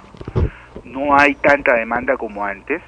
Pero por otro lado, efectivamente, hay personas que tienen muy buenas competencias y no saben venderlas. Es algo así como eh, yo tener, ah, qué sé yo, la posibilidad de vender un auto Porsche, que es una maravilla, y, y no venderlo no porque la gente no tenga el dinero para comprarlo, sino porque no sé vender las cualidades y los beneficios que trae ese auto, ¿no? Entonces, este, ese es un, un error bastante común, no saberse vender. El marketing personal no es bueno. Por ejemplo, la gente va a la entrevista eh, mal vestida, no quiere decir que vayan sucios o cochinos, sino que, este, ¿cómo te explico? Eh, pueden ir con un terno que no sea eh, nuevo, pero al menos la camisa bien planchada, bien limpiecita, que no, eh, que vayan con una colonia que no sea muy fuerte. Mucha gente piensa que bañándose en colonia, este, van a generar una buena imagen y no, al contrario, este, el, el, la, el, eh, El exceso. la sensación olfativa es importante durante una entrevista. Este, esos aspectos son, son cosas que la gente no tiene muy en cuenta y en ocasiones son la causa por la cual se pierde una oportunidad, ¿no? No van bien vestidos, eso lo vamos a hablar ahora que hablemos de marketing personal. Ahora, eh, Fonchi, ¿hasta qué punto una persona puede atreverse a solicitar un empleo? Digamos, bueno, hay una convocatoria para un, un empleo y, y yo sé que, que tengo cualidades para, o te dicen o, alguien le dicen, oye, preséntate a este trabajo porque tú tienes las cualidades, eh, te he visto con pasta de, de- para el puesto que están pidiendo, pero en realidad la persona no tiene experiencia. Entonces eh, se limita un poco y, y viene la clásica frase de todo se aprende. O sea, como que dice, lánzate, mándate y ya cuando estés ahí ya ves cómo, cómo haces. Algunos se arriesgan, lo hacen y, y lo, y lo logran. Pero hay gente que no, que, que, que se lanza todo, pero a la hora de la hora pues no tenía la experiencia y plop, ¿no? O sea, no, no ata ni desata. O sea, ¿cuál es la recomendación? O sea, ¿hasta qué punto una persona puede arriesgarse a presentarse a un puesto de trabajo en el cual quizás por las características generales pueda tener ciertas cualidades, pero en realidad no tiene la experiencia? Mira, eh, yo recomiendo en estos casos eh, desistir de presentarse. Eh, es cierto que algunos lo logran, y acá viene la dicotomía, ¿no? Eh, eh, es, es gracioso, pero la gente pide experiencia en el trabajo, sin embargo, si este, no, la, no- la gente no contrata a gente sin experiencia, ¿de dónde van a sacar la experiencia? no? Claro. O sea, van a ser por siempre inexpertos. Eh, en este caso yo recomiendo que más que presentarte para ver si la, le achuntas a- a- al puesto, eh, buscar contactos que te permitan ir tomando experiencia en empresas pequeñas, medianas o pequeñas, y de esa manera ir armando un currículum eh, que tenga cierto peso. Acuérdate que por lo general, este es un dato que les doy por el trabajo que tengo actualmente, cuando yo saco un anuncio, ya sea en el comercio, ya sea en la República, o en el caso de Arequipa, en donde tenemos dos eh, diarios que son El Correo y El Pueblo, eh, que, que son muy importantes para buscar trabajo, y cuando yo saco un, un- un- un aviso para un puesto, me llegan un promedio de 70 currículums por día. Es decir, si yo dejo tres días para re- recepcionar currículums, me llevan alrededor de 210 currículums para un puesto de trabajo. Entonces, eh, una persona con poca experiencia siempre va a tener eh, las de perder.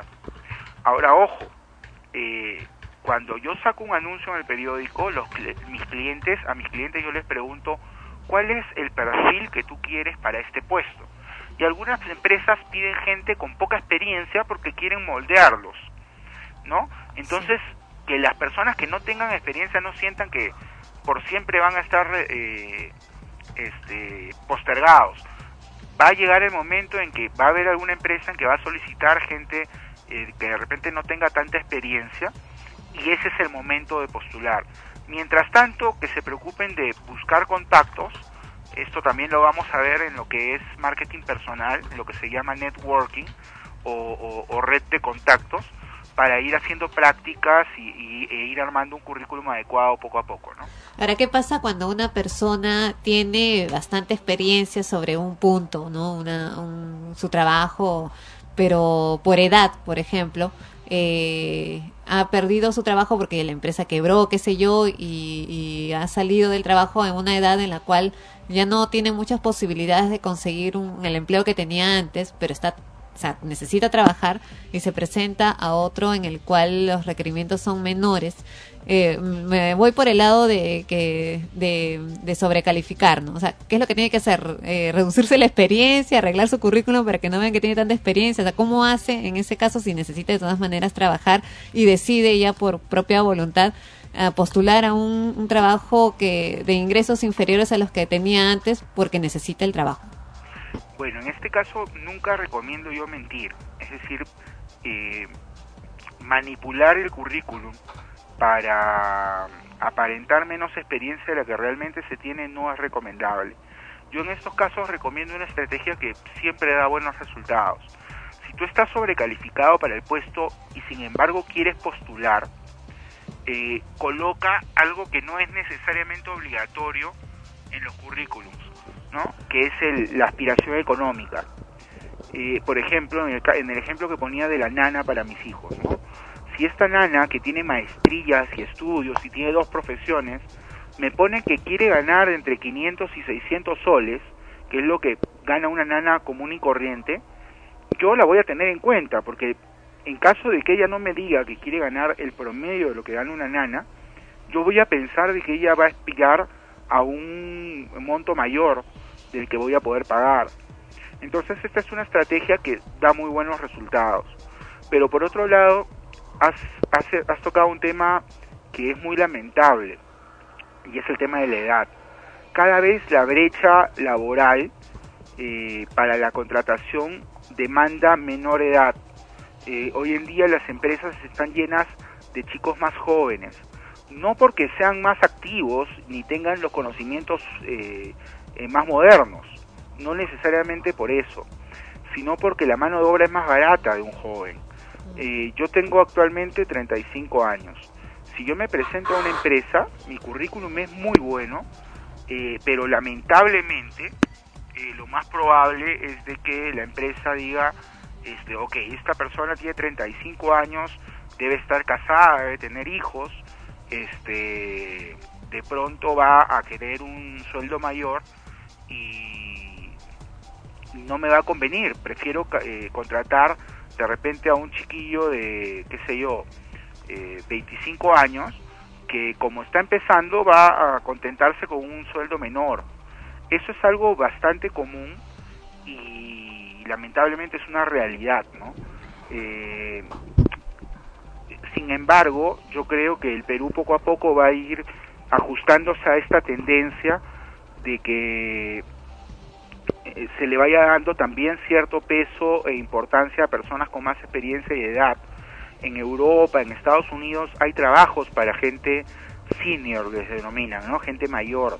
Y esta gente no se siente desperdiciada. En el Perú, una persona de 40 años ya se siente fuera del mercado laboral porque es difícil conseguir trabajo con los con 40 años.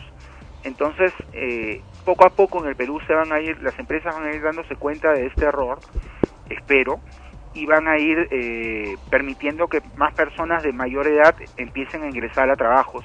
Porque, ojo, eh, de, de acuerdo, de repente una persona de edad no conoce tanto de computación, no conoce tanto de las últimas tendencias, pero la experiencia es algo que cuesta muchísimo y las empresas lo, lo van a empezar a buscar. Entonces esta tendencia no creo que dure muchas décadas más, eh, pero sí no va a ser inmediato, ¿no? Este, doctor, eh, referente a, a lo que ahorita eh, acaba de mencionar acerca de la experiencia y la edad. Entonces, este, hace un momento usted nos dijo que de todas maneras un currículum tenía que estar, eh, tenía que, o sea, se tome en cuenta también la experiencia que la persona tenga en, en, una de- eh, determinada área. Pero ahora también estamos viendo que eh, esta competencia, eh, o sea, sobre, sobre tu experiencia está también la edad. Entonces, ahorita, ¿qué es lo que está primordiando al momento de buscar un trabajo? ¿La experiencia o la edad? Ambas cosas. Una persona con baja edad y bastante experiencia. Es que, por, por ejemplo, yo digo, ¿no? Un, un universitario o un estudiante, ¿no? Que ya terminó el colegio a los 16, está terminando la universidad a los 21, ¿no? Entonces, a veces, mejor dicho, he visto eh, avisos donde piden chicos de 23, 24, 25 años que tengan 3 o 2 años de experiencia. Es correcto. Entonces, ¿se puede conseguir eso eh, en, un, en un estudiante que, que, que, que sin repetir y que apenas saliendo del colegio hay- haya ingresado a una universidad acabando a los 21 años pueda tener esas tres experien- es- esos tres años de experiencia en su profesión? Eh, bueno, si se pide a alguien de, de 23 años es difícil, ¿no?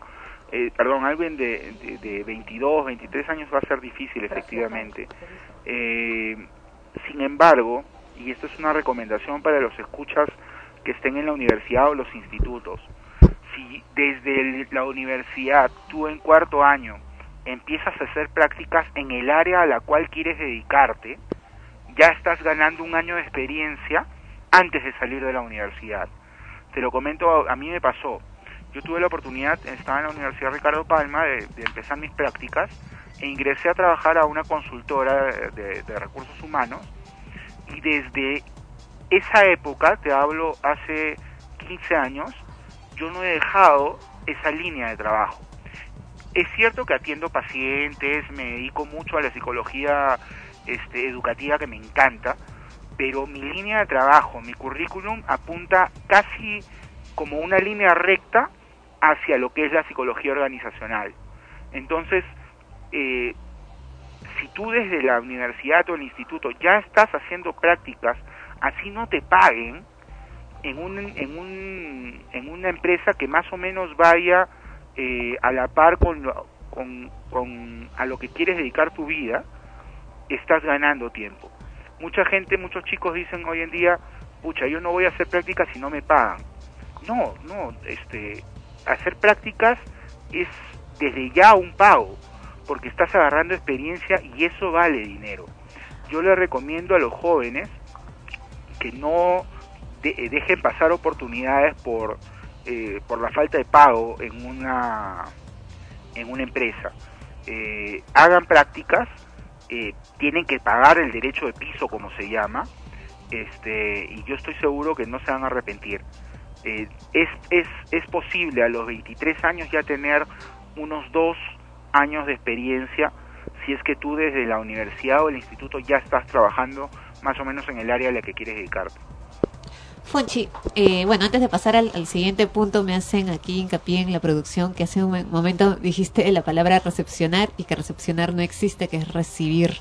Y también tengo dudas con respecto a Tania, no sé si existe la palabra primordiando.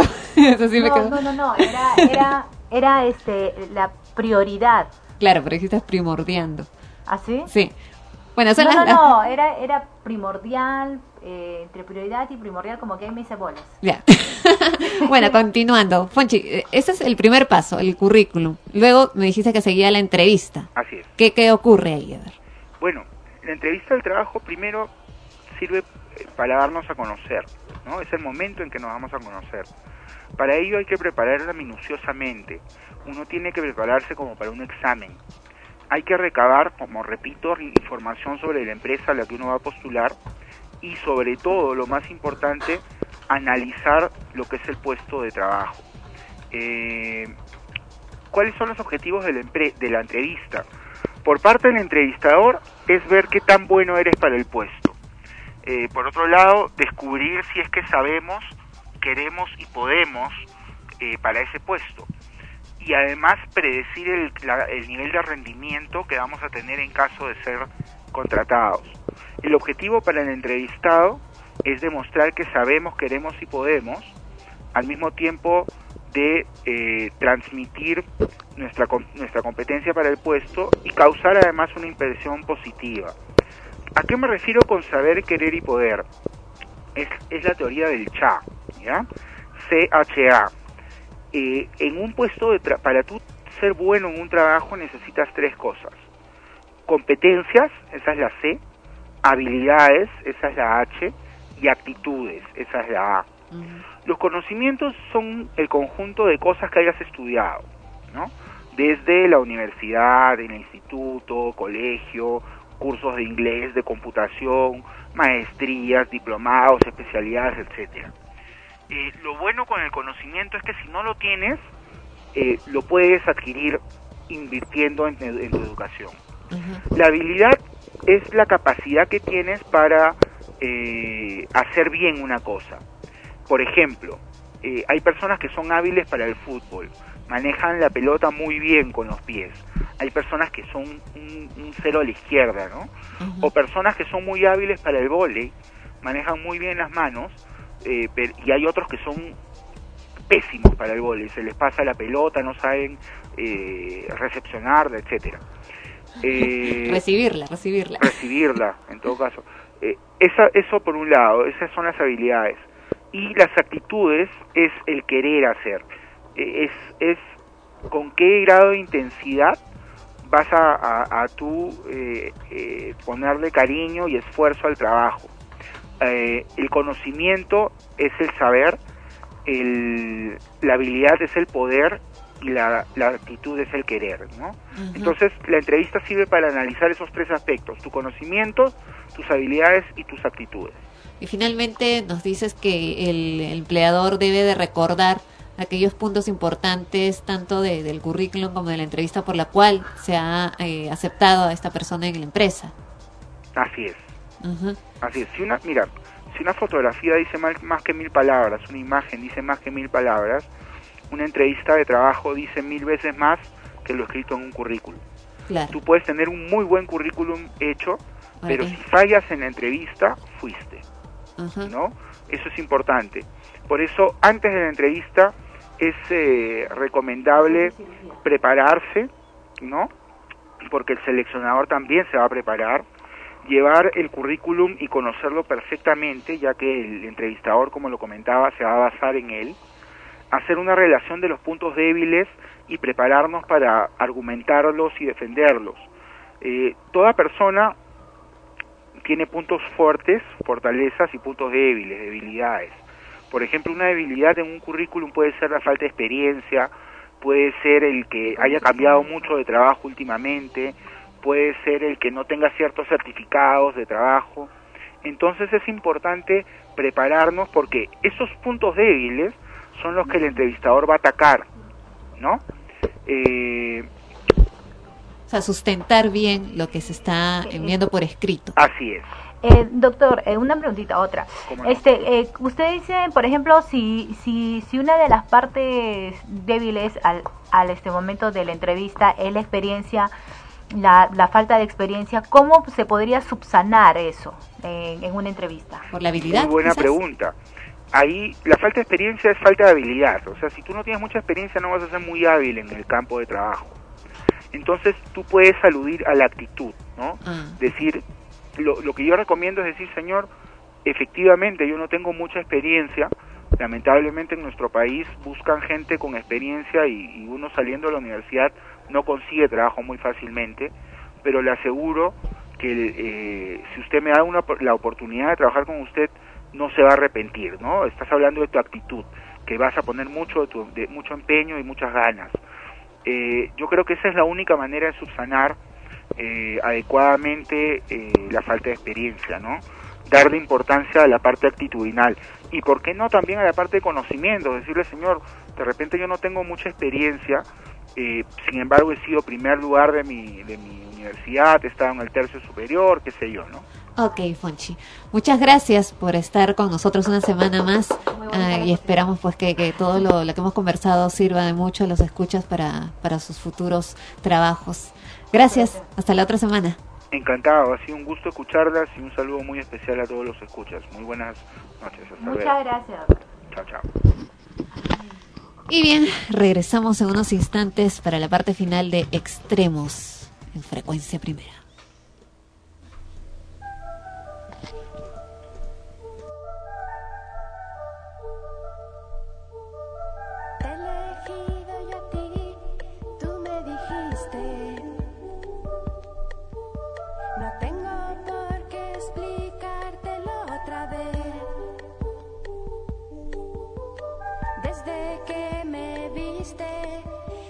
Pudiste resistirte.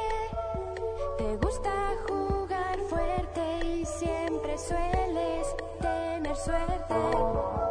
Es hora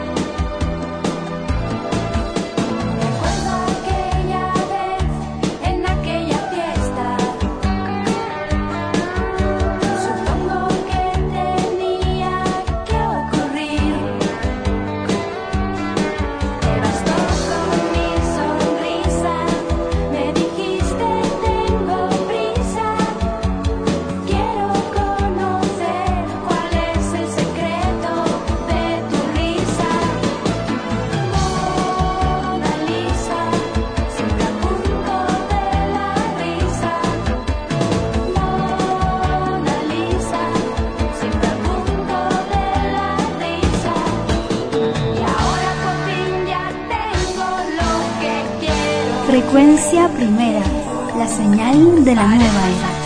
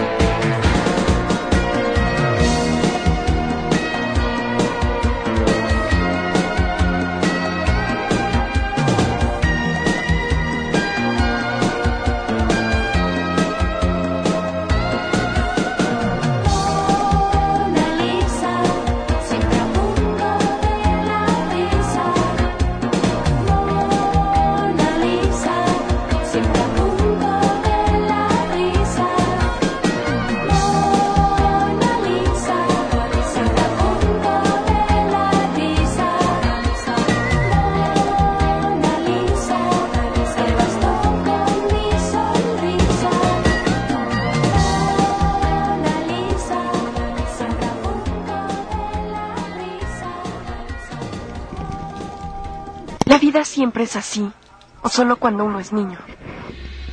La vida es así.